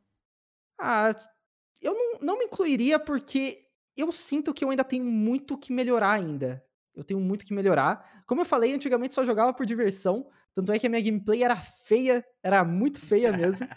e, e daí eu venho melhorando cada vez mais, uh, jogando com, com, com, essa galera aí. E eu tô melhorando cada vez mais. Então eu não acho que eu sou um, um player incrível, nem pró. Eu só tô melhorando a cada dia. Então não, não acho que eu me incluiria no, no top 5. Justo, justa a sua opinião. Vi uma galera ali falando do Nano e tal, mas a minha pergunta foi referente a quem joga no console, tá, gente? Não quem usa controle no PC. E uhum. você melhorar mais no game, você tem vontade de viver profissionalmente do game, participar de campeonatos e tal, ou você quer focar mais na criação de conteúdo por agora? Então, eu prefiro mais a criação de conteúdo, mas esse esse feeling de, de campeonato e, e, e disputa é muito bom. É, é, é, algo bem divertido. Só que eu acho que ainda tenho muito, principalmente no Warzone, é, você tem que aprender muito é, rotação de mapa, uh, safes, as zonas que vão fechando, sabe? É muita coisa que você tem que estudar e, e ter tática naquilo. Uh, uhum. E por uhum. enquanto eu acho que eu tô no nível que eu jogo só o jogo. Eu só jogo e tento melhorar um pouquinho a minha gameplay. Então, mas esse, esse, essa coisa de competitivo é algo que eu me interesso, uhum. mas preciso aprender ainda mais sobre. Eu me interesso, mas eu preciso aprender ainda mais. Justo. E você, você consome bastante, tipo, quando você não participa dos campeonatos, você assiste bastante, você estuda o game, tem algum player assim que você se espelha para jogar? Putz, eu assisto muito o pessoal, os gringos jogando. o o Swag, eu, eu assisto muito o Swag. Uh, o Biffle também. Uh, putz, o Aiden. Eu assisto muito a galera o, o, americana, né? Os gringos, né? Na verdade. Uh, e sempre que eu assisto, eles estão normalmente em campeonato, essas coisas. E você sempre vai aprendendo alguma coisa nova. Então, eu vou assistindo e aprendendo aos poucos, assistindo as lives mesmo e o pessoal jogando esses campeonatos eu vou aprendendo dessa forma e eu mesmo, né, eh, no, durante o jogo, uh, tentando algo novo, tentando ir por tal direção, e sabe? E é assim. Uhum. Entendi, entendi. De todos os campeonatos que você já participou, qual que você mais curtiu participar e por quê? O que eu mais curti participar foi o da Dell. O da Nossa, só deixa eu acender a luz aqui, porque senão eu vou Ah, claro, vai lá, vai lá, Pera vai aí. lá. Tranquilo, tranquilo. É importante tirar o fone, eu faço agora, muito isso também. Agora melhorou. Agora melhorou. Boa, boa, boa. Nossa, senão eu vou sumir na escuridão aqui, pelo amor de Deus. É... Mas o da Dell foi o mais divertido. É, tanto é que teve até aquela última queda, que era uma queda meme, que o pessoal votava em uma classe e você usava aquela classe lá que era uma, uma shotgun com mira de sniper, era uma crossbow, era o escudo com pauzinho, era desse jeito. Então, eu acho que o da Dell foi um dos mais divertidos. Tanto é que eu até ganhei um que a gente ficou de. Era o que? Acho que era os pauzinhos e o escudo. E daí o pessoal tinha Molotov e acho que Steam Shot ou Flash, alguma coisa assim, e a gente pegou o helicóptero, como não tinha como você jogar o escudo, jogar o pauzinho no helicóptero, a gente ficou a partida inteira sobrevoando ali, deu uma de comandante Hamilton. E a gente e a gente ganhou essa partida meme lá, ganhamos dois mil reais, uh, simplesmente só no helicóptero, a gente desceu e só finalizou o resto. E tipo, Caraca, eu, velho. eu Dois curti mil reais mais demais. fácil da sua vida, então. Nossa, os dois mil reais mais fáceis da minha vida. Simplesmente eu tava sentado no helicóptero o tempo inteiro. E algo engraçado é que na hora a gente não tinha pensado nisso. Assim, Uhum. a gente simplesmente falou, vamos pegar o helicóptero. A gente vê pra onde vai. E daí no meio da partida, a gente falou, caramba, peraí. A gente, o pessoal não vai conseguir matar a gente. Os caras só tão de escudo e pauzinho, não tem como matar a gente. daí a gente continuou lá e, e ganhamos. Mas o da, Caraca, o da Dell foi, assim, disparado que eu mais me diverti. O da Just também foi muito bom. Ah, todo campeonato é muito bom e tem seu, ah, as suas particularidades. Então, eu me diverti em todos, mas o da Dell, assim, foi disparado mais divertido. Assim, disparado mesmo. E vocês não foram xingados, não? Porque eu ficaria puto, por exemplo. Pô, a partida é pra ir escudo e pau. O cara vai pegar o helicóptero e vai ficar lá em cima o tempo inteiro? Não te xingaram, não, os outros competidores? Pior que não, mas o pessoal falou: caramba, não tinha como matar eles, né, mano? Ficaram no helicóptero em tempo inteiro. Eu acho que deveriam tirar veículo nessa cadeia meme, já que não tinha como pegar. O pessoal ficou ali falando algumas coisas, mas ah, super de boa, sabe? Cara, eu achei crédito- super engraçado. Eu Créditos de vocês que pensaram nessa jogada, né? Pra ser sincero. Porque o lance também é você se adaptar àquilo, velho. Se adaptar à Uhum. ocasião, né? E Sim. como você não tem muito tempo pra pensar, então, velho, é isso aí. Vambora. Eu acho que méritos de vocês aí. E na sua opinião, qual que é o melhor formato de campeonato de Warzone pra você, tanto pra você assistir quanto pra você jogar? Hum, eu acho que os melhores formatos são Mini Royal e Wagers. Wagers que você fica ali em uma disputa de kill, né? Ah, a dupla que pegar mais kill ganha, ou o- a- o cara que pegar mais kill ganha. Então eu acho que Wagers e Mini Royal são os melhores formatos. Mini Royal porque é, é frenético também. É partida privada, tudo. Às vezes vai camperar um pouquinho em tal lugar. Mas o, o círculo fecha muito rápido e já começa a metade do mapa ali fechado. Então eu acho que Mini Royal funciona muito bem pra você assistir, ah, o pessoal assistir, porque é mais movimentado do que uma partida privada ah, com o mapa inteiro em que você fica ali parado o tempo inteiro até o pessoal se juntar e ter fight. Então Uhum. acho que Mini Royal e Wagers eh, são os melhores formatos pra você assistir e jogar mesmo também. Pode crer, pode crer. Concordo. Eu acho que a grande maioria também concorda com isso, porque aquele formato de lobby público já tá bem batido, né? De kill race e tal. É, o Wagers, como você falou, não, não tá muito popular ainda no Brasil, né? Mas a gente já vê alguns campeonatos rolando aí.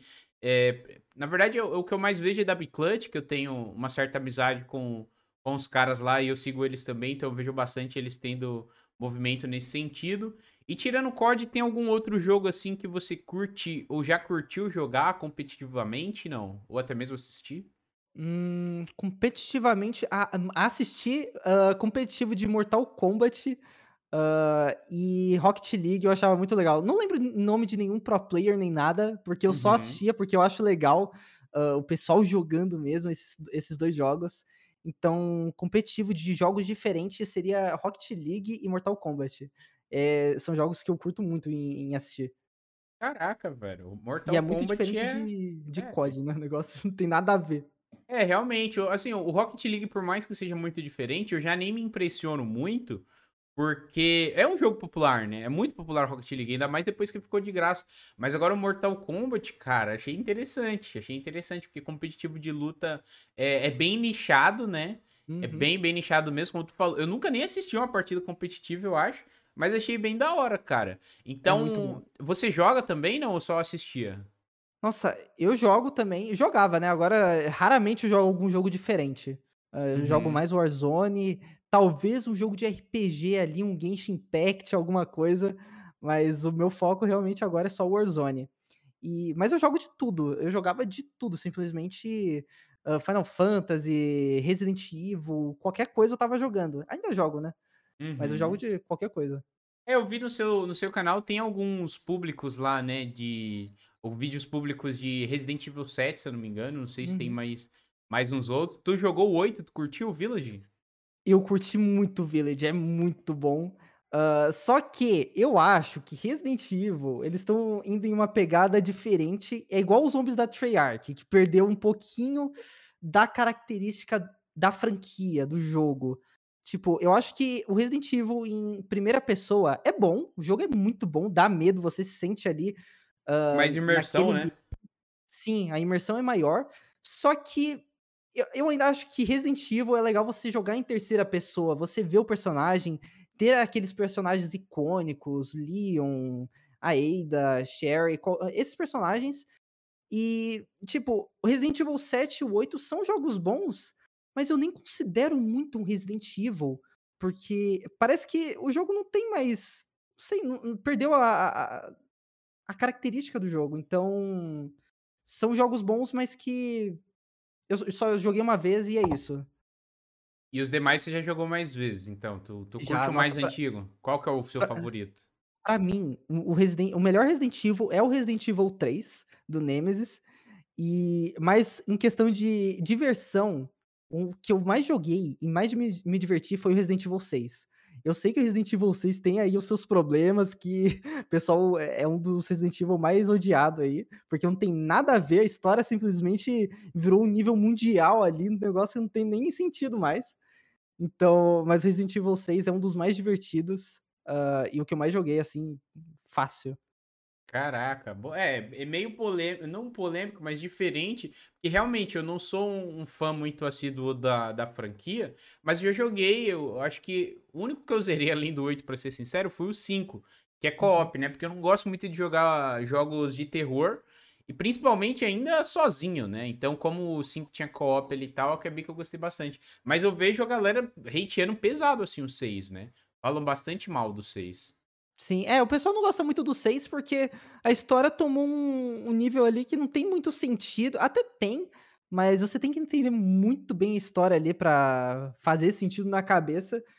E não tem mais zumbi, o jogo virou. Não é mais aquele horror action lá eh, que tinha antigamente. É um jogo de ação. O negócio lá você luta karatê, jiu-jitsu, tudo. Você nem precisa usar arma no negócio. Eu acho que eu já vi vídeo no YouTube, o pessoal passando só no chute lá. Então acho que Resident Evil 6 é, saiu um pouquinho da. tomou uma, um outro sentido ali do jogo e virou um jogo de ação, ao invés de um jogo de terror. É, acho que é por isso que o pessoal odeia tanto esse jogo. Eu concordo com isso, realmente, porque os fãs de, de longa data, eu acho que é um argumento muito válido, né? Disso de você perder a essência e tal. Mas é que as coisas vão mudando também, né? Eu acho que se você não mudar também fica muito mais do mesmo. E se uhum. você mudar, você tem chance de alcançar novos públicos, que é o meu caso, que eu me interessei pelo game, gostei bastante. Eu sou cagão, então foi muito legal produzir conteúdo do jogo em live, porque eu me assusto muito fácil e tal. E só que em contrapartida, tu também perde um pouco do, entre os grandes aspas aqui, dos respeitos de quem já tá, quem já quem é fã de longa data da, da franquia, né? Uhum. Agora, até mudando um pouquinho de assunto, que eu tô vendo ali na, em cima da sua mesa, que tem três cubos mágicos. E, e no seu Insta também tem uma foto de uns cubos mágicos lá, que eu dei uma pesquisadinha uhum. sobre você. Tu é pro player desse joguinho aí também, não? Qual é que é? Então, eu gosto de montar, tanto é que eu tenho até uns cubinhos mágicos aqui diferentes, ó. Tem esse daqui, essa pirâmide, tem esse 4x4. É um cubo daqui. mágico que não é um cubo, é um triângulo. É, eu nem sabia é um, que existia. É um triângulo, virou um triângulo. Até hoje, eu nem lembro como é que monta. Faz tanto tempo que eu não monto que tá embaralhado até hoje. Mas Caraca, eu gosto muito de montar cubo mágico. É algo que relaxa, sabe? Eu não sei. É, depois que você aprende, você simplesmente só pega agilidade para montar rápido. Na verdade, tem outras maneiras de você montar mais rápido ou você uhum. pode manter aquela sua forma de montar e só ir tendo agilidade naquilo. Então é algo que eu gosto de fazer no meu tempo livre, é ficar montando esse cubo mágico aqui. Caraca, não, já fica até uma, uma dica aqui de tu colocar na tua lojinha da stream, não sei se você tem algum item lá, mas de ir pra, pra galera comprar com os pontos assistindo a live pra você montar um cubo mágico em live, tá ligado? é uma boa ideia legal. também. É uma, uma boa ideia. Legal. Porque tem, eu sei que tem uma manha, né, de você... Tem uns tutoriais no YouTube de como você montar o cubo mágico, né? Que você faz uhum. uma certa sequência de cores, aí umas movimentações ali. Para mim, o maluco que descobriu isso é muito pescotapa, né? Mas tudo Nossa, bem. Eu fico imaginando o tempo que o cara perdeu para descobrir como é que monta isso daqui e chegar ali em um ponto, ó, desse jeito aqui você sempre vai conseguir montar. Nossa, deve ter tido um trabalho para descobrir isso daí, que, pelo amor de Deus. verdade, verdade. Porque eu isso daí também, querendo ou não, é pura matemática, né? Eu parto do uhum. princípio que é algum matemático aí que é muito inteligente, que é meio maluco também, que ficou lá por horas e horas testando fazendo, porque eu lembro que antigamente eu assistia muito na televisão uma galera que ia lá. Ah, eu consigo, sei lá, montar 10 cubo mágico em um minuto, aqueles programas de caça-talento, tá ligado? Não, tanto é que tem cara que monta vendado, porque é simplesmente algo que você uh, sabe os movimentos que você tem que fazer, as peças, a posição delas, você simplesmente olha e o cara fala, beleza, deixa eu vendar aqui, eu já sei exatamente o que eu faço. É, é algo já tá na cabeça da pessoa e é muito bizarro. Ainda não sei montar vendado, eu me perco uhum. muito na, na posição das peças, mas é algo muito, muito bom de montar, muito bom de fazer. Caraca, muito tryhard. Eu lembro quando eu era pequeno, é, eu tinha um, uns brinquedinhos assim também, que era uma época que não tinha celular, né? Porque eu sou velho. Propósito, quantos anos você tem? Eu tenho. Ah, não, você vai ter que chutar a minha idade, porque todo mundo chuta a minha idade e erra. Cara, o pior que, modéstia à parte, eu sou bom com essas coisas. Eu acho que você tem 21. Quase, eu tenho 24. Ah, ok. Nossa, eu achei que você era mais novo até. Show não, de bola. 24. Não, é só pra saber. Ah, então a gente tem a idade parecida. Você vai lembrar do que eu tô falando. E além daqueles joguinhos de, de Tetris e tal, que vinha tipo 10 mil jogos em um, só que era cinco variações. Eram cinco jogos diferentes e eles vendiam como 10 mil. E tinha um joguinho também que eu gostava bastante, que era tipo um quebra-cabeça, que você ia movimentando. Era um. Como se fosse um tabletzinho pequenininho, e, e os quadradinhos você ia literalmente movimentando com o dedo. Pra montar, uhum. tinha, tinha um que era sequência de números, do 1 até o 9, se eu não me engano, e tinha um que você tinha que montar a imagem também. E um que eu gostava bastante de perder tempo, entre aspas, também, quando eu tava, sei lá, na, no, no ponto de ônibus ou algo do tipo, era aqueles que tinha umas argolinhas, era um minigame que você ficava apertando dois botãozinhos e você tinha que colocar as argolinhas dentro do, do negocinho que ficava dentro da água e tal. Tu lembra desses bagulho, velho? Nossa, Saudade, argolinha véio. e eu perdia tanto tempo ali, meu Deus do céu, eu adorava aquilo lá, era muito bom. Eu brisava naquilo na aguinha, ficava balançando o negócio, não sabia o que fazer. exatamente, Nossa exatamente. senhora, era muito bom, era muito bom. Cara, alguém do chat sabe como é que é o nome desse jogo? Eu não sei se tem o um nome certo para isso, tá ligado? Eu não eu sei. Não lembro, nossa senhora. Mas era Ó, muito bom aquilo lá. Tem bastante, do, de, tem bastante gente no chat aqui que lembra, mano. Era um barquinho. Então, tinham vários modelos, na verdade. Hum. Vendia na feira, exatamente. exatamente, cara. Exatamente. Mas era muito bom, era muito divertido. E além de, além de cubo mágico, qual que é seu hobby? O que que tu faz? Como é que é o Rafil de fora da, da internet? Uh, antes, quando eu não morava em São Paulo, antes eu morava em Peruíbe, uh, litoral sul de São Paulo, que Olha. por sinal só tem mato naquele lugar. Eu odiava aquele lugar. mas é bom para você relaxar, ir de férias lá, mas para morar não é. Simplesmente é horrível morar lá. Mas antes, quando eu morava lá, uh, o meu hobby era jogar tênis. Eu jogava todo dia tênis. Uh, eu podia ir lá até jogar sozinho com a parede, quando não tinha ninguém para jogar, né? Nenhum amigo ia. Eu jogava com a parede, de tanto que eu gostava de jogar tênis. Hoje, Caraca. como eu tô aqui, uh, eu não tenho, assim, como ir jogar, porque é tudo é meio afastado. Uhum. E é muito caro. Lá eu jogava de graça, porque lá tinha um projeto lá que você podia jogar de graça, uh, os jovens jogavam de graça. Então eu aproveitava isso e jogava todo dia. E agora aqui, como é um esporte carinho, né? é, não é Verdade. algo que eu jogo agora. Mas pretendo voltar a jogar. Mas esse daí era meu hobby, assim. Era jogar Pode tênis. Crer. Eu vi, acho que tem até ali pendurado uma raquete ali atrás. É uma raquete, é a minha primeira ah. raquete e a melhor raquete da Wilson que eu já joguei. Caraca, boa, boa. Fica aí a propaganda para o Wilson aí, para quem curte tênis aí, ó. Alô, e você Wilson. e você nasceu lá em Peruíbe não? Você é, você não, é não, eu nasci em São Paulo mesmo. Sou da ZL, sou ah, da ZL, da ZL. Eu já ia te perguntar porque eu sou da capital também, só que eu sou da Zona Sul, Santo Amaro. Não sei se uhum. você se você conhece ali a linha Esmeralda ali e tal. Uhum. Ah, mas interessante, tu falou de Peruíbe, cara. Eu já fui em Peruíbe algumas vezes e tem uma praia lá que eu gosto bastante, que eu não sei se você conhece. Mas é Guaraú o nome. Guaraú. você já foi. Eu nunca fui, mas é porque eu raramente saía de casa. Eu só saía de casa para ir jogar tênis e já voltava. mas eu, eu conheço sim, já, já ouvi falar. E, meu, Peruíbe é gostoso, o ambiente lá é bom, só que, nossa senhora, eu não consigo morar naquele lugar lá e nem quero voltar tão cedo. Acho Mas que faz que um que era ano ruim, aqui. no seu sentido? Se você já não saía muito de casa, qual que era os lados negativos da coisa? Chegou um momento lá que eu precisava de emprego para me fazer algumas coisas. E lá, como tudo é, é pequeno, é, não tem muito você não se desenvolve muito lá. Lá você Uhum. fica ali tranquilo. Se você conseguir algo, beleza, ótimo, perfeito. Se você não conseguir ali, você fica estagnado. Tipo, você não faz nada. E aquele lugar não tinha nada pra fazer. E eu chegou um momento que eu precisava de emprego e não conseguia nada. Até que eu consegui no McDonald's. Consegui no McDonald's. É, Foi muito bi- bizarro quando eu consegui no McDonald's, porque eu- a entrevista, eu praticamente não fiz entrevista. Ele falou lá, é, você tá precisando de emprego? Tô precisando de emprego. É, daí ele falou, ah, beleza, é, me dá seu, deixa eu ver seu, seu CPF, RG. Daí ele já, eu já comecei a assinar as coisas ali, e na próxima semana eu já tava trabalhando, na semana seguinte eu já tava trabalhando, falei, caramba, eu estou aqui trabalhando, eu não tô entendendo mais nada, daí eu tava fazendo batata frita, mandando os negócios pros caras, e, meu, eu só agu- aguentei cinco dias de trabalho lá, cinco dias, e eu saí. Sério? Eu não- Você não Sério. tancou a pressão? Ou era muito trampo ou o quê? Não tanquei, porque, cara, lá você não pode ficar parado. É, tipo, se eles verem você parado, eles dão um bronco e falam, ô, vamos limpar o banheiro, vamos fazer faxina, vamos fazer alguma coisa? Daí você tem que fazer alguma coisa. Você não pode ficar parado. Você tem, pode limpar o chão três vezes, já tá limpo, o negócio tá quase transparente lá. Você tem que limpar. E chegou um momento que eu não aguentei, e era um momento muito turbulento na minha vida. Tanto é que eu saí do emprego e já fui direto pintar meu cabelo. Quando eu falei que eu tava em um momento triste da minha vida, Foi por causa do eu- emprego, então. Em, Não, em na parte verdade, também. foi por tudo. Era muita coisa ruim que tava acontecendo e nada dando certo. Era a cidade que eu não gostava. E acabou gerando tudo isso. E eu tentei até fazer tatuagem na cara. Até tatuagem na Caraca, cara. velho. Eu ia fazer uma lágrima, eu ia fazer um dragão aqui, sei lá o que eu ia fazer. Mas Peruíbe é algo que eu- é um lugar que eu não volto tão cedo.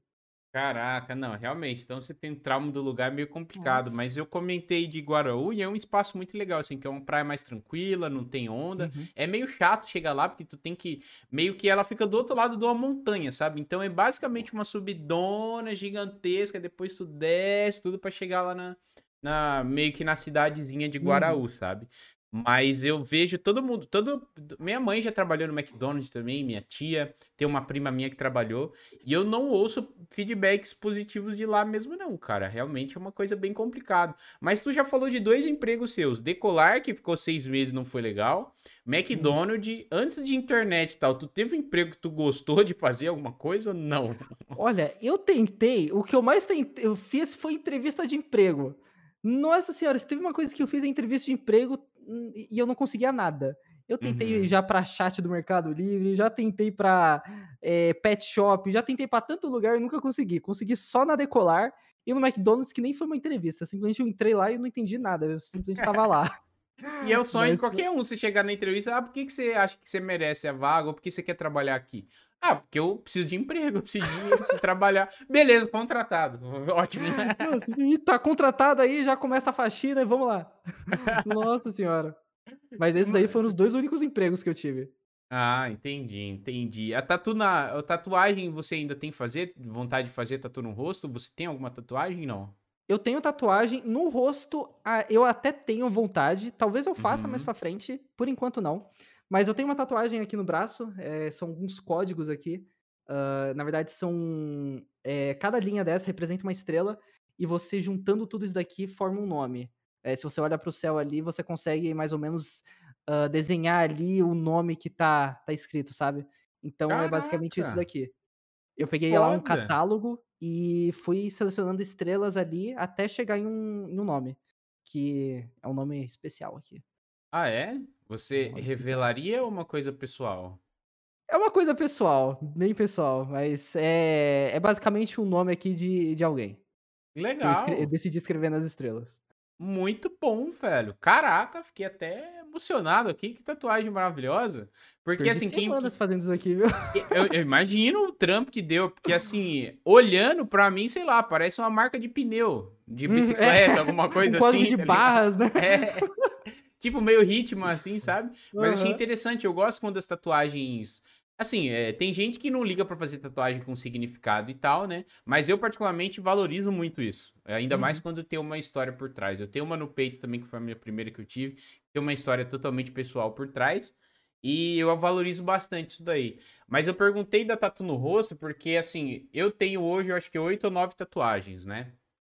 E eu tenho muita vontade também de fazer no rosto, umas, de, umas mais não muito grande, talvez escrever alguma coisa aqui, eu, só que eu sei que isso é muito polêmico, sabe? E eu uhum. tenho vontade de fazer uma, uma cruzinha aqui também, pequenininha, aqui nesse lado aqui, bem embaixo do olho aqui, sabe?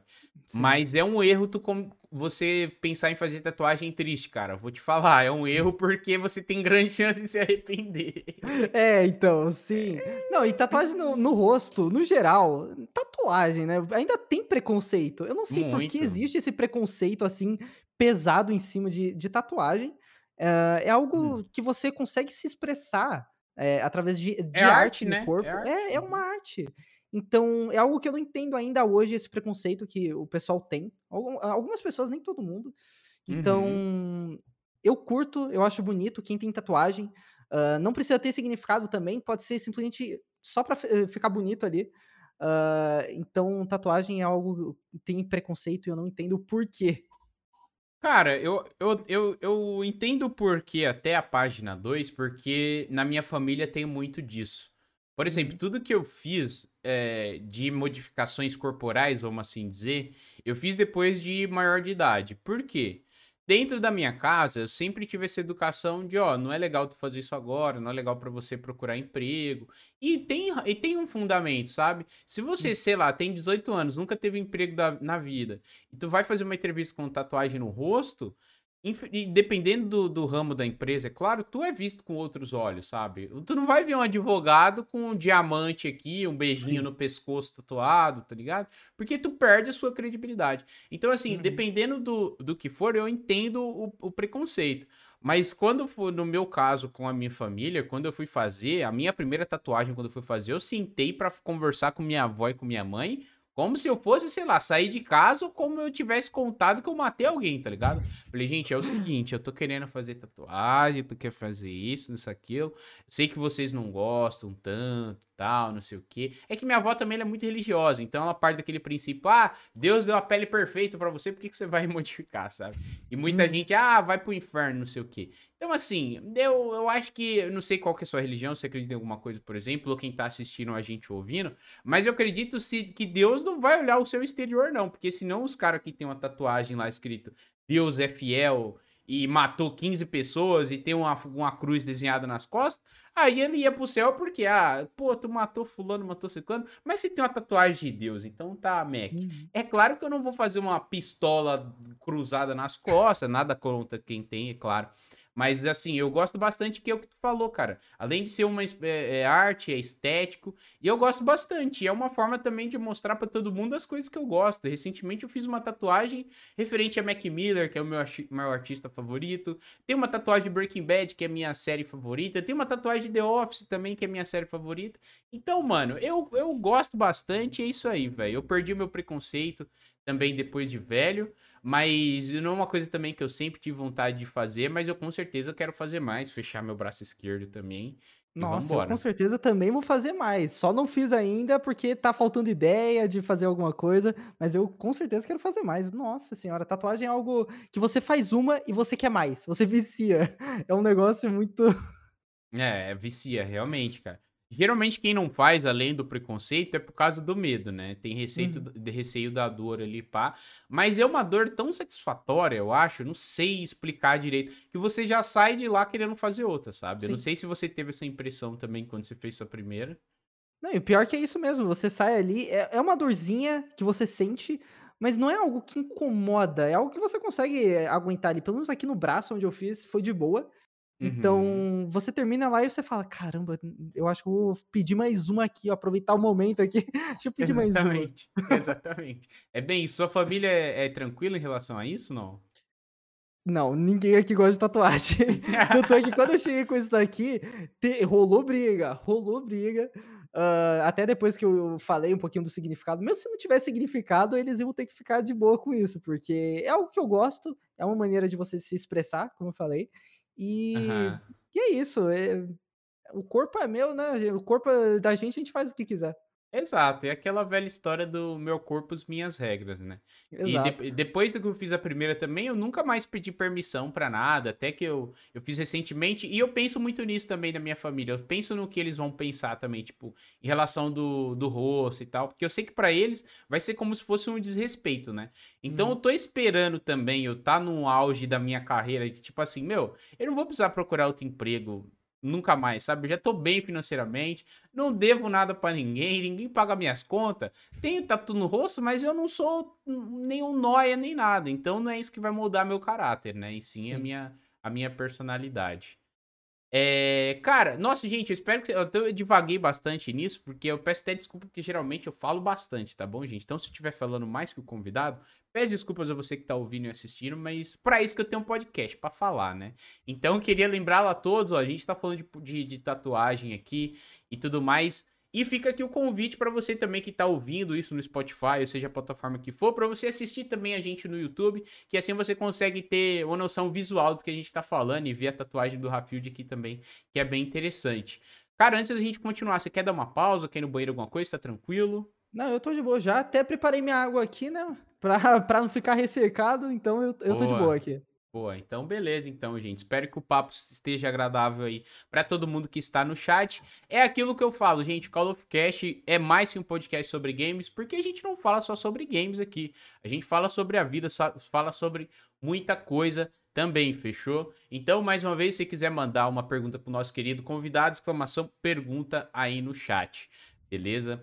Cara, voltando um pouquinho mais pro Warzone aqui, eu queria saber a sua opinião no seguinte: se você acha que o Warzone tem um potencial para ser um jogo relevante competitivamente falando por muito tempo, assim como é, tudo bem que não é um jogo de, eu vou usar o exemplo do Fortnite, vai, que por mais que perdeu uma grande parte do público, competitivamente falando, o Fortnite é muito, muito forte porque direto tem muitos campeonatos, valendo muita grana, qualquer um pode participar, e é uma coisa que a gente não vê dentro do, do Warzone.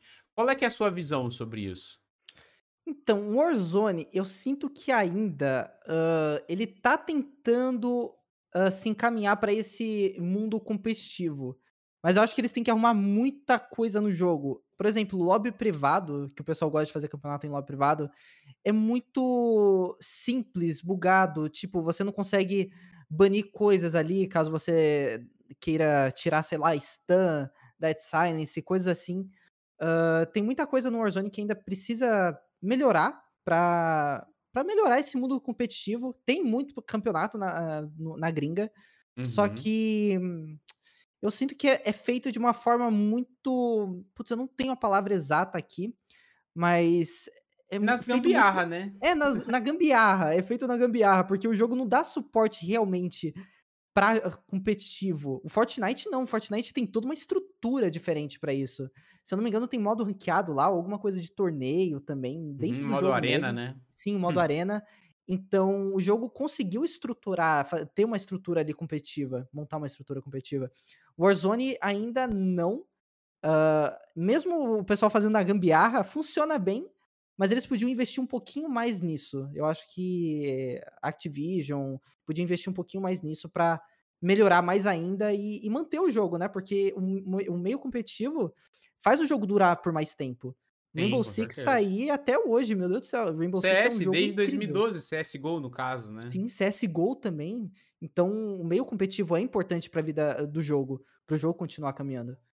Com certeza, eu concordo plenamente. Eu não sei qual é a visão que eles têm em relação a isso.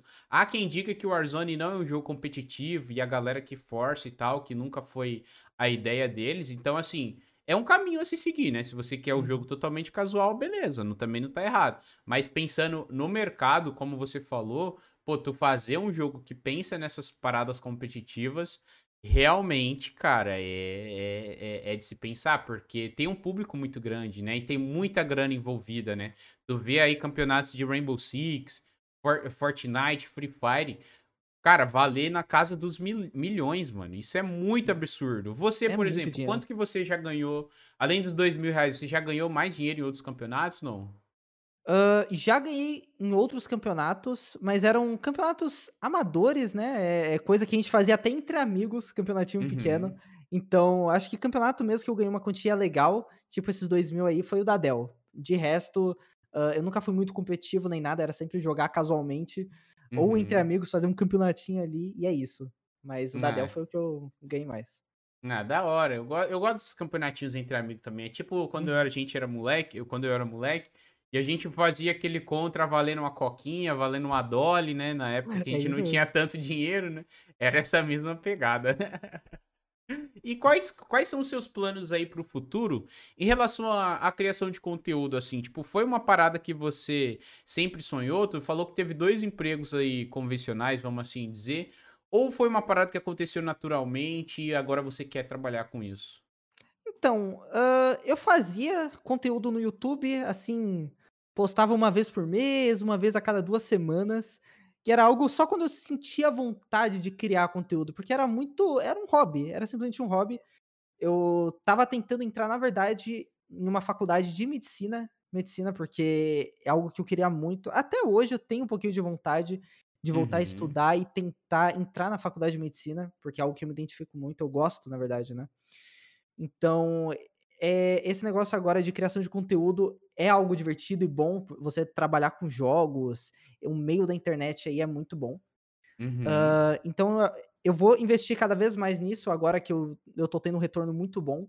Uh, pô, eu ganho bem melhor do que na Decolar. É algo. E jogando. Eu ganho bem melhor do que na Decolar jogando. Então Sim. é algo que eu preci, prefiro investir mais e quero investir mais nisso para para crescer mais nesse, nesse mundo, nesse meio. Justíssimo. E o que que a, o pessoal aí da sua casa, da sua família relação, pensa em relação a isso? É uma parada que para eles já é de boa, porque você já tá trazendo dinheiro para casa, eles te apoiam, como é que é? Então, no começo, uh, quando eu realmente não ganhava nada, eles falavam, ó, oh, é melhor você focar em outras coisas, isso daí você tá perdendo seu tempo. Eu até uhum. entendia, uh, porque é difícil de você crescer nisso, é difícil. Você ou é pro player, ou tem sorte em algo, ou sei lá, se destaca em fazer alguma coisa diferente ali. Uh, daí você cresce. Só que agora é super de boa, todo mundo me apoia, porque agora eu realmente consigo uh, viver disso. Agora, mesmo sendo até que pequeno, uh, tenho muito ainda o que, o que crescer e, e aprender ainda. Uh, então todo mundo me apoia e, e, eu tô feliz pelo menos que eu tô fazendo algo que eu gosto. Esse aqui é o primeiro trabalho em que eu tô fazendo algo que eu gosto, porque no McDonald's cinco dias durou e eu odiava. Uh, na Decolar, seis meses que eu odiei. Então, esse daqui é a primeira coisa que eu tô trabalhando e tô realmente gostando. E é muito bom você trabalhar com aquilo que você gosta. É, você faz com mais vontade as coisas. É verdade, aquilo que tu falou no início do episódio, né, cara? Se tu não faz o que você gosta, não tem como tu fazer aquilo bem, porque tu não vai colocar o teu melhor naquilo, né? Uhum. Então é muito importante e é muito importante ainda, acima de tudo, quando você tem o apoio da sua família, né? É, porque recentemente também o meu pai esteve aqui em casa com meu irmão e minha madrasta, e até então eu não tinha conversado com eles também especificamente, tipo, sentar para explicar, tipo, como, como é que funciona você ganhar dinheiro com a internet, né? E assim, ainda mais para quem é mais velho, é muito complicado você é, explicar, né? Tipo assim, pô, tu joga videogame e ganha dinheiro? Como assim, né? Uhum. E enfim, aí a gente fez até uma live juntos, cara. Eu fiz uma live com meu irmão, fiz uma live com meu pai. Ele, meu pai também chegou no meio da live também. Foi uma coisa bem legal, bem casual ali, só batendo um papo. E nisso uhum. gerou uma coisa, velho, que eu não esperava era algo assim. Eu tava conversando com meu irmão de 10 anos e ele é super fã do, do, do Nobru e do Free Fire. Eu pensei, uhum. ah, vou tentar ganhar um salve do Nobru ali, pá, e eu clipei aquele trecho, editei, soltei nas redes sociais. Velho, e foi uma comoção gigantesca, eu tive um alcance muito legal, assim. O Nobru respondeu, ele falou que vai conhecer o, no, o Cauê, vai querer jogar com ele também. E eu fiquei, tipo, felizaço, chorei pra caramba, porque por muito tempo eu falo isso muito nas minhas lives e no, no Call of Cast, que por muito tempo eu escondi a pessoa que eu era e tudo que eu gostava, por medo do que as pessoas vão falar. Tipo, pô, tu tá fazendo coisa pra internet, ó lá, o cara, ó lá, o pegar vídeo e ficar tirando sarro, sabe? Então hoje uhum. eu perdi esse medo de tudo, assim. E eu, e eu vi que, que começar a falar para todo mundo sobre o meu trabalho me ajudou muito nisso também, porque o alcance é muito maior, né? Eu mostro a minha cara, eu falo para todo mundo abertamente. Então fica a dica aí, rapaziada. Não tenha vergonha de quem você é, não tenha vergonha dos seus sonhos, independente do que seja. Pô, tu quer pintar teu cabelo de rosa, quer fazer um, qualquer coisa no teu corpo, velho. E se aquilo te fazer bem de alguma forma e não for, não for ofensivo para ninguém, vai ser feliz, velho. Fica a dica aí, porque eu acho que até o Rafield pode concordar comigo nesse sentido. Não, totalmente. Tem que fazer aquilo que você se sente bem. Porque, pô, é, é a melhor coisa você fazer algo que você tá, tá curtindo, uh, mudou o seu cabelo, agora você tá se sentindo mais, uh, mais leve com aquilo, sabe? É, é, a melhor coisa que tem é você fazer algo que te deixe feliz e te deixe bem. É com certeza isso. Com certeza. Fica a dica aí pra galera. Pode parecer clichê, mas é muito importante, viu, rapaziada? Uhum. Se eu tivesse alguém para falar isso comigo lá quando eu era adolescente, quando eu postava meus videozinhos pro YouTube lá sem pretensão nenhuma, hoje já era pra ter sido, tá sendo um youtuber gigante, mas tudo acontece por um motivo. Vambora que ainda há tempo, né? Gente, caminhando aqui pro final do episódio, tá? Eu sei que tá todo mundo curtindo, eu também tô ah, gostando demais e é o que eu sempre falo, velho. Se for para falar tudo que a gente tem vontade, vai ter assunto até e vai ter podcast por 10 horas. Antes da gente ir pra pergunta da galera aqui, eu queria é, que você falasse um pouquinho também da sua visão nas diferenças que você vê aí da galera que joga do PC para console. Claro, tirando o óbvio de mais FPS e tal, porque você já citou nomes aqui de pessoas que mostraram que é possível sim você ser bom no jogo com pouco, né? Com 30 uhum. FPS, seja o que for. E dá dicas também pra galera que joga no console, que tem vontade também de jogar, é, de melhorar a sua gameplay, jogando com, com, com pouco equipamento e, e afins. Qual é que é a dica que você dá para essa galera aí? Então, para quem joga na, na, antiga geração, é bom ir para a nova. Não, brincadeira. é... O caminho Bem, mais fácil, né? Monta um PC É o caminho top. mais fácil, é. porque o Warzone tá ficando cada vez mais pesado. E eu não Verdade. sei como a antiga geração tá conseguindo aguentar ainda o Warzone. Verdade. Mas eu não sei muito bem como dar dica, porque uh, eu ainda tô melhorando a minha gameplay e tudo. Mas é simplesmente você treinar movimentação em, em, lobby privado uh, partida personalizada, essas coisas. Você jogar com pessoas boas também ajuda pra caramba. Uh, uhum. Eu mencionei o Flames, o Photo, o Hanks. Ele, eh, jogando com eles melhorou muito a minha gameplay. Eu consegui melhorar muito, porque eles jogam muito bem. E eu, como jogava casualmente, de boa, uh, fui melhorando aos poucos, porque eu tava jogando com pessoas boas. Então, você jogar com pessoas boas, automaticamente você vai evoluir também como player. Tubarão porque só anda você... com tubarão.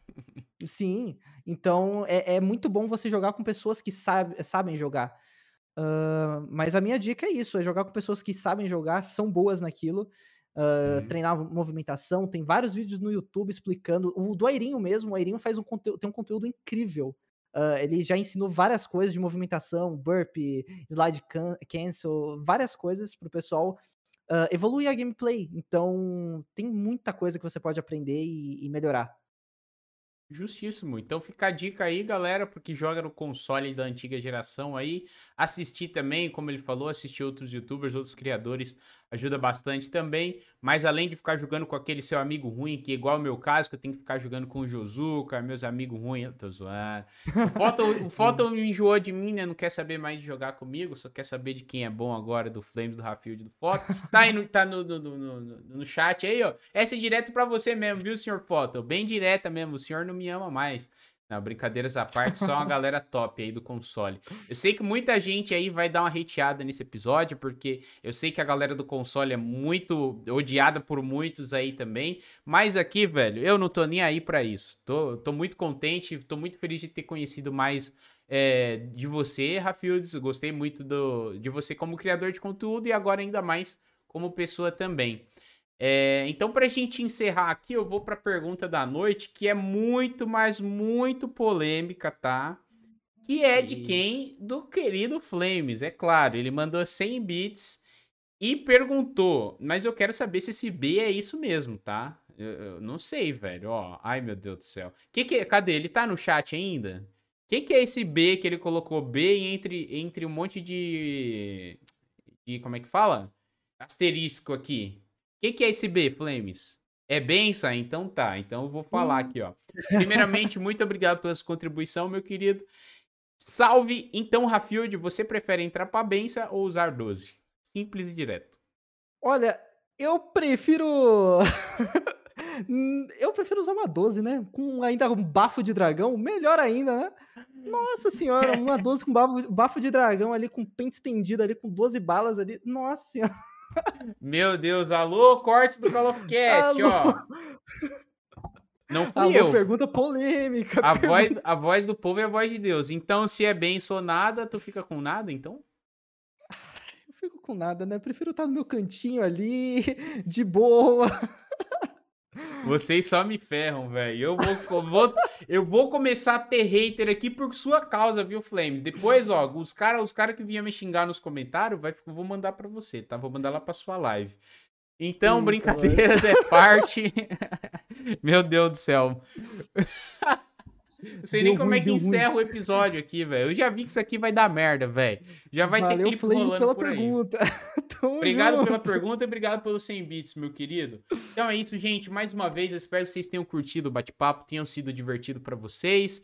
Muito obrigado mais uma vez, Rafield, por ter topado aceitar aqui o nosso bate-papo. Espero que você tenha curtido a experiência, né? Já que foi o seu primeiro podcast. Convido a todos uhum. vocês que estão tá no chat aí agora, que não conhecem o trabalho do Rafield, exclamação Rafield aí no chat, que eu já os meus mods já preparou um comando com o link de todas as redes sociais dele, do Twitter, do Instagram, do, do, do das lives também, do YouTube. Vai lá dar uma moral para ele, que as lives dele são bem divertidas, tem bastante qualidade, ele interage com todo mundo. E agora eu passo para você a bola para você se, se despedir da galera e dar o seu recado final. Nossa, eu agradeço muito o convite. Foi o primeiro podcast que eu participei, sim, e foi muito divertido. Foi uma experiência muito boa. Uh, eu tava até nervoso antes de, de vir aqui, porque eu falei: caramba, eu já sou péssimo em entrevista de emprego. Imagine um podcast, eu vou gaguejar, não vou conseguir falar, não vou saber nem qual é meu nome mais, o que, que eu tô fazendo. Então, foi muito divertido e muito tranquilo. Então, muito obrigado pelo convite, foi ótimo. E espero voltar mais vezes, quem sabe? Com certeza, com certeza. É o que eu sempre falo. É cada episódio um, um convidado diferente. Mas eu sempre deixo as portas abertas. Se é um convidado que, que rolou um papo legal, que gostou também de participar, meu, volta aí. O Hayashi veio aqui duas vezes, o Dublito, um monte de criador de conteúdo e com certeza as portas estão abertas aí para você voltar aqui e conversar mais aí sobre é, o tanto que você gosta do, da benção e, e do benção. Eita, polêmica! Mamilos, polêmica. mamilos, polêmico, polêmico, polêmico demais. Mas, Mas muito é obrigado pelo convite, foi ótimo.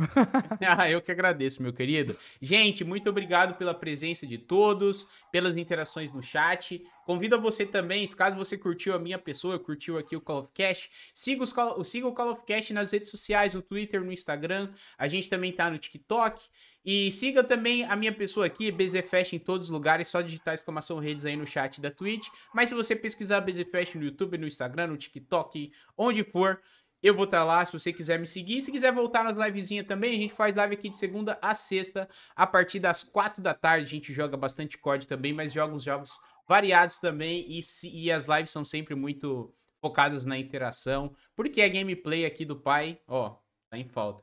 Então é isso, muito obrigado. Eu sou o Jonathan Fest e esse foi mais um Call of Cast. Nos vemos no próximo episódio. E eu vou, ó, quem ficou até agora, eu vou dar um spoilerzinho aqui, hein? Próximo episódio com a Pimenta Rosa, na semana que vem, nossa primeira convidada aqui do Call of Cast, então tô muito animado para conhecer um pouquinho mais dela também e convido a você que tá ouvindo e assistindo a gente a voltar mais vezes, fechou? É isso, gente, bom fim de semana para todos. Tchau. Beijo, Rafield, obrigado mais uma vez. Valeu, Tamo valeu. Foi ótimo.